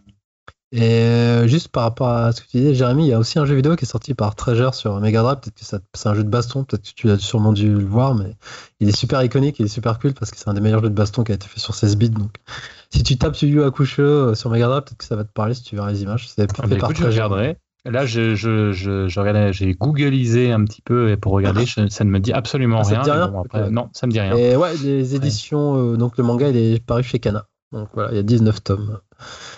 Donc voilà, là, c'est ma petite euh, que Madeleine Proust, euh, nostalgie. Eh ben, dire. Merci Yao. En même temps, ça peut être effectivement encore euh, très sympa euh, pour les, les quelques, les quelques mois qui vont suivre. C'est rafraîchissant, même si c'est un petit peu vintage, mais ça fait du bien pour les vieux cons que nous sommes. À propos de vieux cons, la transition est toute trouvée. Alors là, je sais pas comment présenter ça. C'est donc la dernière partie, euh, la toute dernière partie des conseils, c'est la partie avec un, un jeu vidéo, puisque là, il sera le cas de, ça sera le cas pour un seul jeu vidéo. Et là, une espèce de déception se lit déjà dans vos yeux, là, cette, cette forêt d'œil que j'ai en face de moi, là, qui, qui, qui, c'est Super Mario Golf. Donc, Greg, tu vas revenir là-dessus parce que je sais pas, j'ai l'impression que c'était le jeu de la décennie qui allait sortir. et là, ça a fait un espèce de plof, mais un plof où là, j'ai entendu Julien, oh, j'y jouais une heure, euh, Dim, il l'a toujours pas acheté. Je sais pas si tu voulais l'acheter. Et là, je sais pas, les notes, ça a été, mais alors, euh, c'est parti aux cacahuètes euh, du 12, du. Enfin. Et là, qu'est-ce qui s'est passé Qu'a fait Big N euh, Greg, merde, Bah, ouais, ouais, en tant que vieux con que je suis, apparemment, je vais assumer mon rôle. Mais euh, effectivement, Big N, Big a un peu merdé là. Qu'est-ce qui se passe, Big N Euh, On les sent plus très concentrés. On sent qu'il faut sortir des jeux pour sortir des jeux. Euh, Ils nous ont déjà fait le coup un petit peu ces, derniers temps avec des jeux un peu moins, un peu moins finis, un peu moins polis, avec un peu moins de contenu, etc., etc. Avec toujours le prétexte que le contenu arrivera euh, à travers le, temps. On va rajouter du contenu tous les mois, etc. Là, quand même, il va falloir rajouter pas mal de choses hein, sur Mario Golf pour que ça, ça arrive à peu près au standard d'un jeu Nintendo qu'on va payer entre 40 et 60 euros en gros. Euh, parce que bah, tout est un petit peu tout est un petit peu naze dans ce jeu hein, euh, la technique du jeu les, animations euh, la, qualité des designs des graphiques des parcours le nombre de parcours tout, tout est un peu tout est un peu nul tout est un peu en dessous de ce qu'on pourrait attendre d'un jeu Nintendo. On pourrait l'acheter pour un jeu indé à une vingtaine d'euros on se dirait allez ça va Euh, voilà, au-dessus de 20 euros, je commence à me dire, euh, c'est là on, on entre dans le degré de la déception. Euh, bah, notamment, alors moi je me suis beaucoup pour l'instant concentré sur le solo, le solo pour que tu fais notamment avec ton petit Mi que tu crées. Donc oui, les Mi existent encore, hein, c'est un des derniers endroits où on les voit avec d'autres, avec un autre jeu là qui est consacré. Mais voilà, donc tu, tu as ton Mi, tu vas dans ton, dans ton petit village de départ et tu dois progresser sur les parcours pour, euh, bah, pour faire un peu un mode carrière, hein, mais à la Nintendo. Donc le mode carrière, bah, à la Nintendo, c'est euh, bah, tu fais tout le temps le même parcours, hein, un peu. euh, tu fais toujours tes 3 trous, tes 6 trous, tes 9 trous. Tu fais un peu de golf, speed, super rush, etc. C'est pas très passionnant, c'est très facile. Il y a pas de, c'est censé être un peu un mode carrière avec des, enfin, un peu des choix ou un peu un aspect RPG comme ils avaient pu faire ça un petit peu sur les, les jeux précédents de Mario Golf, euh, notamment, je crois sur la, sur la DS. Il me semble qu'il y, avait, un peu un, aspect RPG dans le Mario, dans le Mario Golf.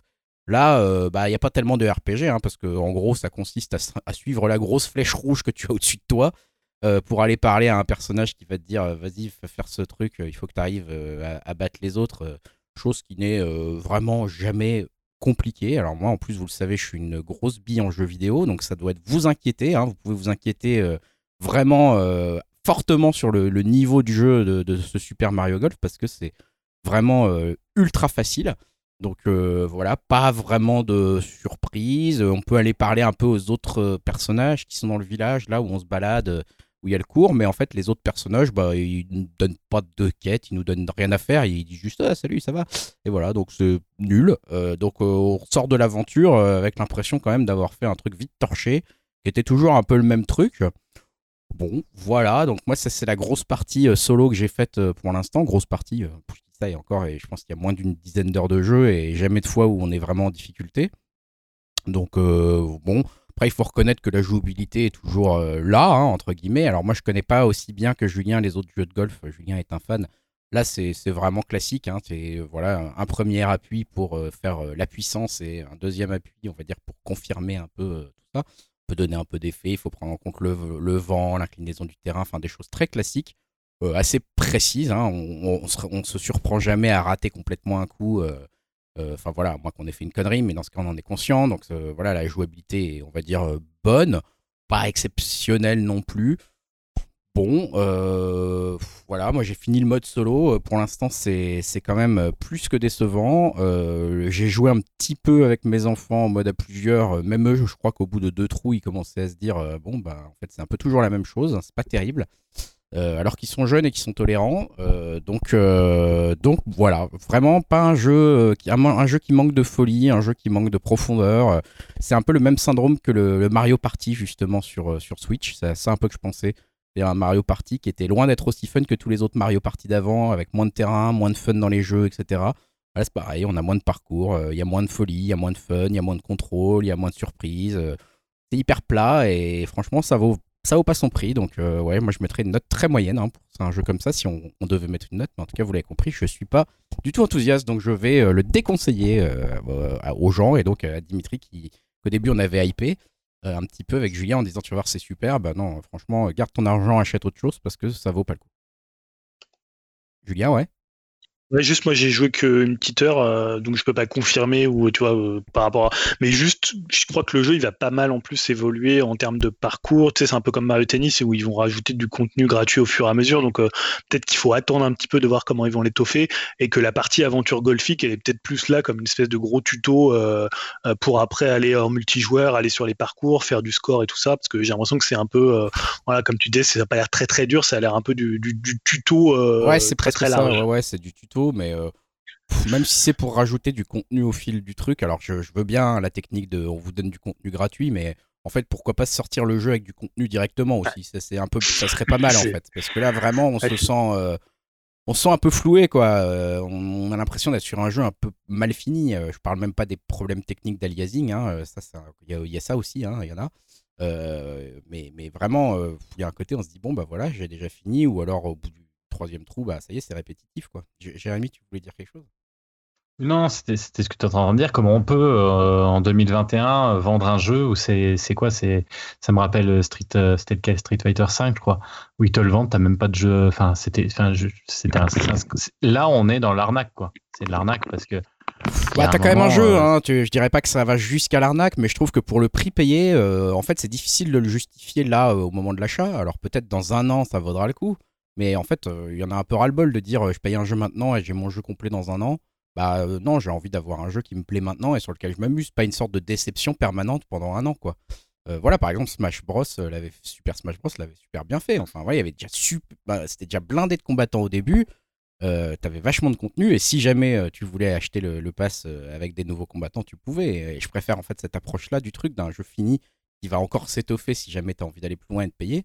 Euh, J'ai pas envie de payer pour avoir un jeu euh, où je trouve que bah, y a une moitié de contenu euh, sympathique sans plus et puis peut-être que dans un an il sera génial. Je trouve ça, je trouve ça un peu embêtant comme, comme mode de jeu. Donc voilà, que ce soit celui-là ou le Mario Party là, qui va ressortir, je, je cautionne pas trop cette nouvelle politique un peu de Nintendo là, de faire des jeux à moitié finis et de les sortir un peu plus vite en disant on va rajouter du contenu après. Quoi. Écoute, c'est un peu une déception quand même parce que je trouve que pour le dernier de la saison, dernier upcast de la saison, on avait quand même euh, proposé beaucoup de conseils en termes de musique, en termes de films, en termes de séries. Enfin, les gens, ils étaient gavés. Mais ce qu'ils voulaient, c'est quand ils reviennent de la plage, se faire une petite partie d'un jeu. Bah ouais. Bah, tu viens de nous, nous faire euh, tomber tout ça à l'eau en nous ouais, disant, bah, si, si. finalement, euh, Prenez un autre jeu. allez faire un vrai golf, quoi. Ouais, Vous c'est faites ça. un mini golf. Allez faire un mini golf dans, le, dans votre petite station balnéaire. On sait que c'est super. Il y en a toujours un qui traîne. C'est toujours avec un moulin. C'est toujours ah le trou 12 il est difficile. Voilà, on le sait avec un petit dôme. hein. Fais gaffe, il y a un petit dôme juste avant la balle. Euh, tu vois, c'est voilà, on, Ah. on sait ça. Faites ça plutôt en vrai. Ça sera plus sympa. Ça coûtera à peu près le même prix. Donc euh, voilà. Oui, c'est ça, ça reviendra au même prix. La gaufre avec, ça sera meilleur. Et puis comme ça, et t'es tranquille. Julien, ben, je crois qu'on va. Ah, Ah, Julien, Bah, ouais, écoute, malgré tout ce que t'en dis, j'ai quand même envie de le faire. hein, parce que là, je te dis, j'ai lancé qu'une heure. Et puis, euh, Ah non, mais il faut, ma, euh, ma passion au jeu de golf euh, me tu, tu l'as acheté, euh, tu l'as acheté, il faut le faire. Et puis les contrôles sont pas décevants. hein. Ça reste, euh, voilà, tu, tu as ce Mais que en tu fait, les, les enfants ont pas l'air très chauds pour, euh, pour y jouer. On avait juste commencé à faire une partie un peu en, golf rush, là, les trucs où tu te pousses, où tu fais un peu du Mario Kart. Donc c'était un peu marrant, mais bon, ça a pas l'air trop leur plaire. Mais il faut dire que je suis retombé dans, dans Bayonetta 2, donc euh, ça attendre un petit peu, mais pour le coup, euh, ouais, je suis quand même envie de, envie de l'essayer. Mais c'est vrai que je trouve que ça a l'air un peu, un peu cheap, un peu, un peu maigre en contenu. Un peu ça. Bien, écoutez, je crois qu'on a fait le tour, euh, les amis. Là, on a, on a, on a bien, euh, on a, on a battu un record de vitesse là, je crois. hein. On n'a jamais fait aussi peu de temps, là, je crois. hein. Franchement, euh, Greg, tu vas pas me taper sur les doigts. Ah non, non, c'est hein, bien. T'as hein. managé ça d'une main de maître, un podcast court, rapide, euh, on aime. Franchement, parfait. On a été plus long que, que la demi-finale de l'Euro. Ouais, mais moins qu'à Bénur. Moi, j'avais dit moins qu'à Bénur. voilà. Non, bah écoutez, donc euh, c'est la fin de cet upcast, fin euh, de, de cette saison. En tout cas, j'ai été ravi de faire cette demi-saison parce que je suis arrivé en, en mi-parcours un petit peu le, vous savez, le, le- comme, bah, comme, comme ce malheureux, euh, euh, comment cette malheureuse Coupe d'Europe où on arrive en milieu de parcours. Mais là, c'était quand même, euh, savez, le, le joueur qui débarque au milieu comme ça. Mais, mais ça fait quand même plaisir parce que ça se termine quand même mieux que ce qu'on a pu voir avec Ah oui. Julien. On ne, fera- on ne dira pas de foot ici parce qu'on sait qu'on va se faire taper les- sur les doigts aussi euh, par Non, non, c'est bien, vous avez le droit d'être des beaufs, pas de problème, t'inquiète. Ouais. On a sacrifié une demi-finale de l'Euro à Italie-Espagne pour enregistrer quand même. C'est ça. Ah, il y a du foot ce soir aussi là? Ouais, Euh, c'est toujours pas fini, votre merde Euh, Mais les Ah, Français, ils s'en foutent, vu que la France est. Et, Et non, non, le- le- la Coupe d'Europe suivent ne s'arrête pas quand euh, la France Qu'est-ce perd. hein, qui, ça qu'est-ce qui a Ah, gagné alors ce soir Qu'est-ce qui a gagné euh, Italie, Italie. Italie au tir au but. Ah putain, c'est que des tirs au En but. tout cas, dans plus, les médias, elle s'arrête. Dans les médias, c'est grand public, Ah la oui. coupe, elle s'arrête quand la France, elle perd. Ça aurait été la France, on n'aurait pas fait ce podcast, mais bon. Alors, on aurait fait avec des gens bien. bien. Il y, a, il y a des chances. En tout cas, moi, je, je, je passais sous un tunnel à ce moment-là. Il y a des chances. ouais. Eh bien, écoutez, euh, au revoir tout le monde. Euh, merci beaucoup. Bonnes vacances. Profitez Ouais, bien. bonnes vacances, profitez bien. Ouais, amusez-vous bien, amusez-vous reposez-vous, bronzez. Dim, Dim Ouais. bon vaccin demain. hein. Je, com- je, je compatis. Je sais que ça va être dur, mais tu verras. euh, Moi, c'est jeudi. C'est pas la chute, c'est l'atterrissage. Tu verras. Et- euh, toujours le sujet qui m'a- Ça va. Ah, on, on est en train de le perdre. Là, tu vois, la, la 5G sera meilleure quand tu Ouais, ouais, tu vois, ça va s'améliorer le réseau. T'inquiète, connexion. il y a Bill. Bill, Bill t'enverra des petits messages en direct. Ah, et puis tu Et, verras euh, dis-donc. du sang finalement derrière, c'est c'est rien, finalement c'est sympa, j'avais jamais fait ça, c'est cool, franchement c'est marrant, il y a un côté un peu vampire, c'est cool, t'inquiète pas, mais c'est normal, c'est normal.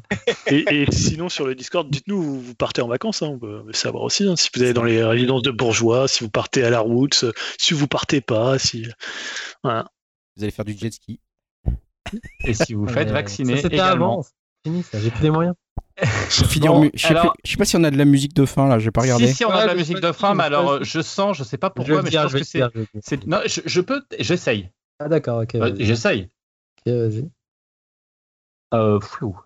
Omiwaku go Waranai. Ga, Ah, c'est presque ça, mais c'est ga. ga ora ga oranai. Voilà, Nai. Ouais, ouais, bon, ben, voilà. Alors vas-y, dis-le pour voir. Bah, alors, Muaku ga Walanai. Oh. Ah, Ce qui veut dire Je t'emmerde, Grégoire. Tout ça, là, je vais reprendre mes cours, là, ça va. Euh, ouais, en fait, euh, donc, euh, la chanteuse, c'est Matsuko Mawatari. C'est en fait, je parlais de Yu Yu Hakusho, donc c'est le générique. C'est le premier opening bah, de la première saison. Après, je sais pas si ça a changé sans doute, mais bon, c'est, il est connu aussi, il est très très très connu. Ça fait très son des années 90, euh, comme j'aime bien. Donc voilà. Et je reviens sur cette série aussi. Si jamais j'ai dit de la merde, ça se trouve j'en ai dit vu que je suis pas expert de la série, n'hésitez pas à venir me corriger et à euh, étayer ça et à voilà, rajouter des, des trucs euh, pertinents là-dessus. Donc voilà, bon, on va se terminer avec ça, une musique euh, qui, qui fait bouger le popotin, on va dire, pour, pour les vacances. Et voilà. eh bien super. Eh ben, au revoir tout le monde. Salut Salut, Salut à tous. Bonnes vacances. Bonnes vacances. Bonnes vacances.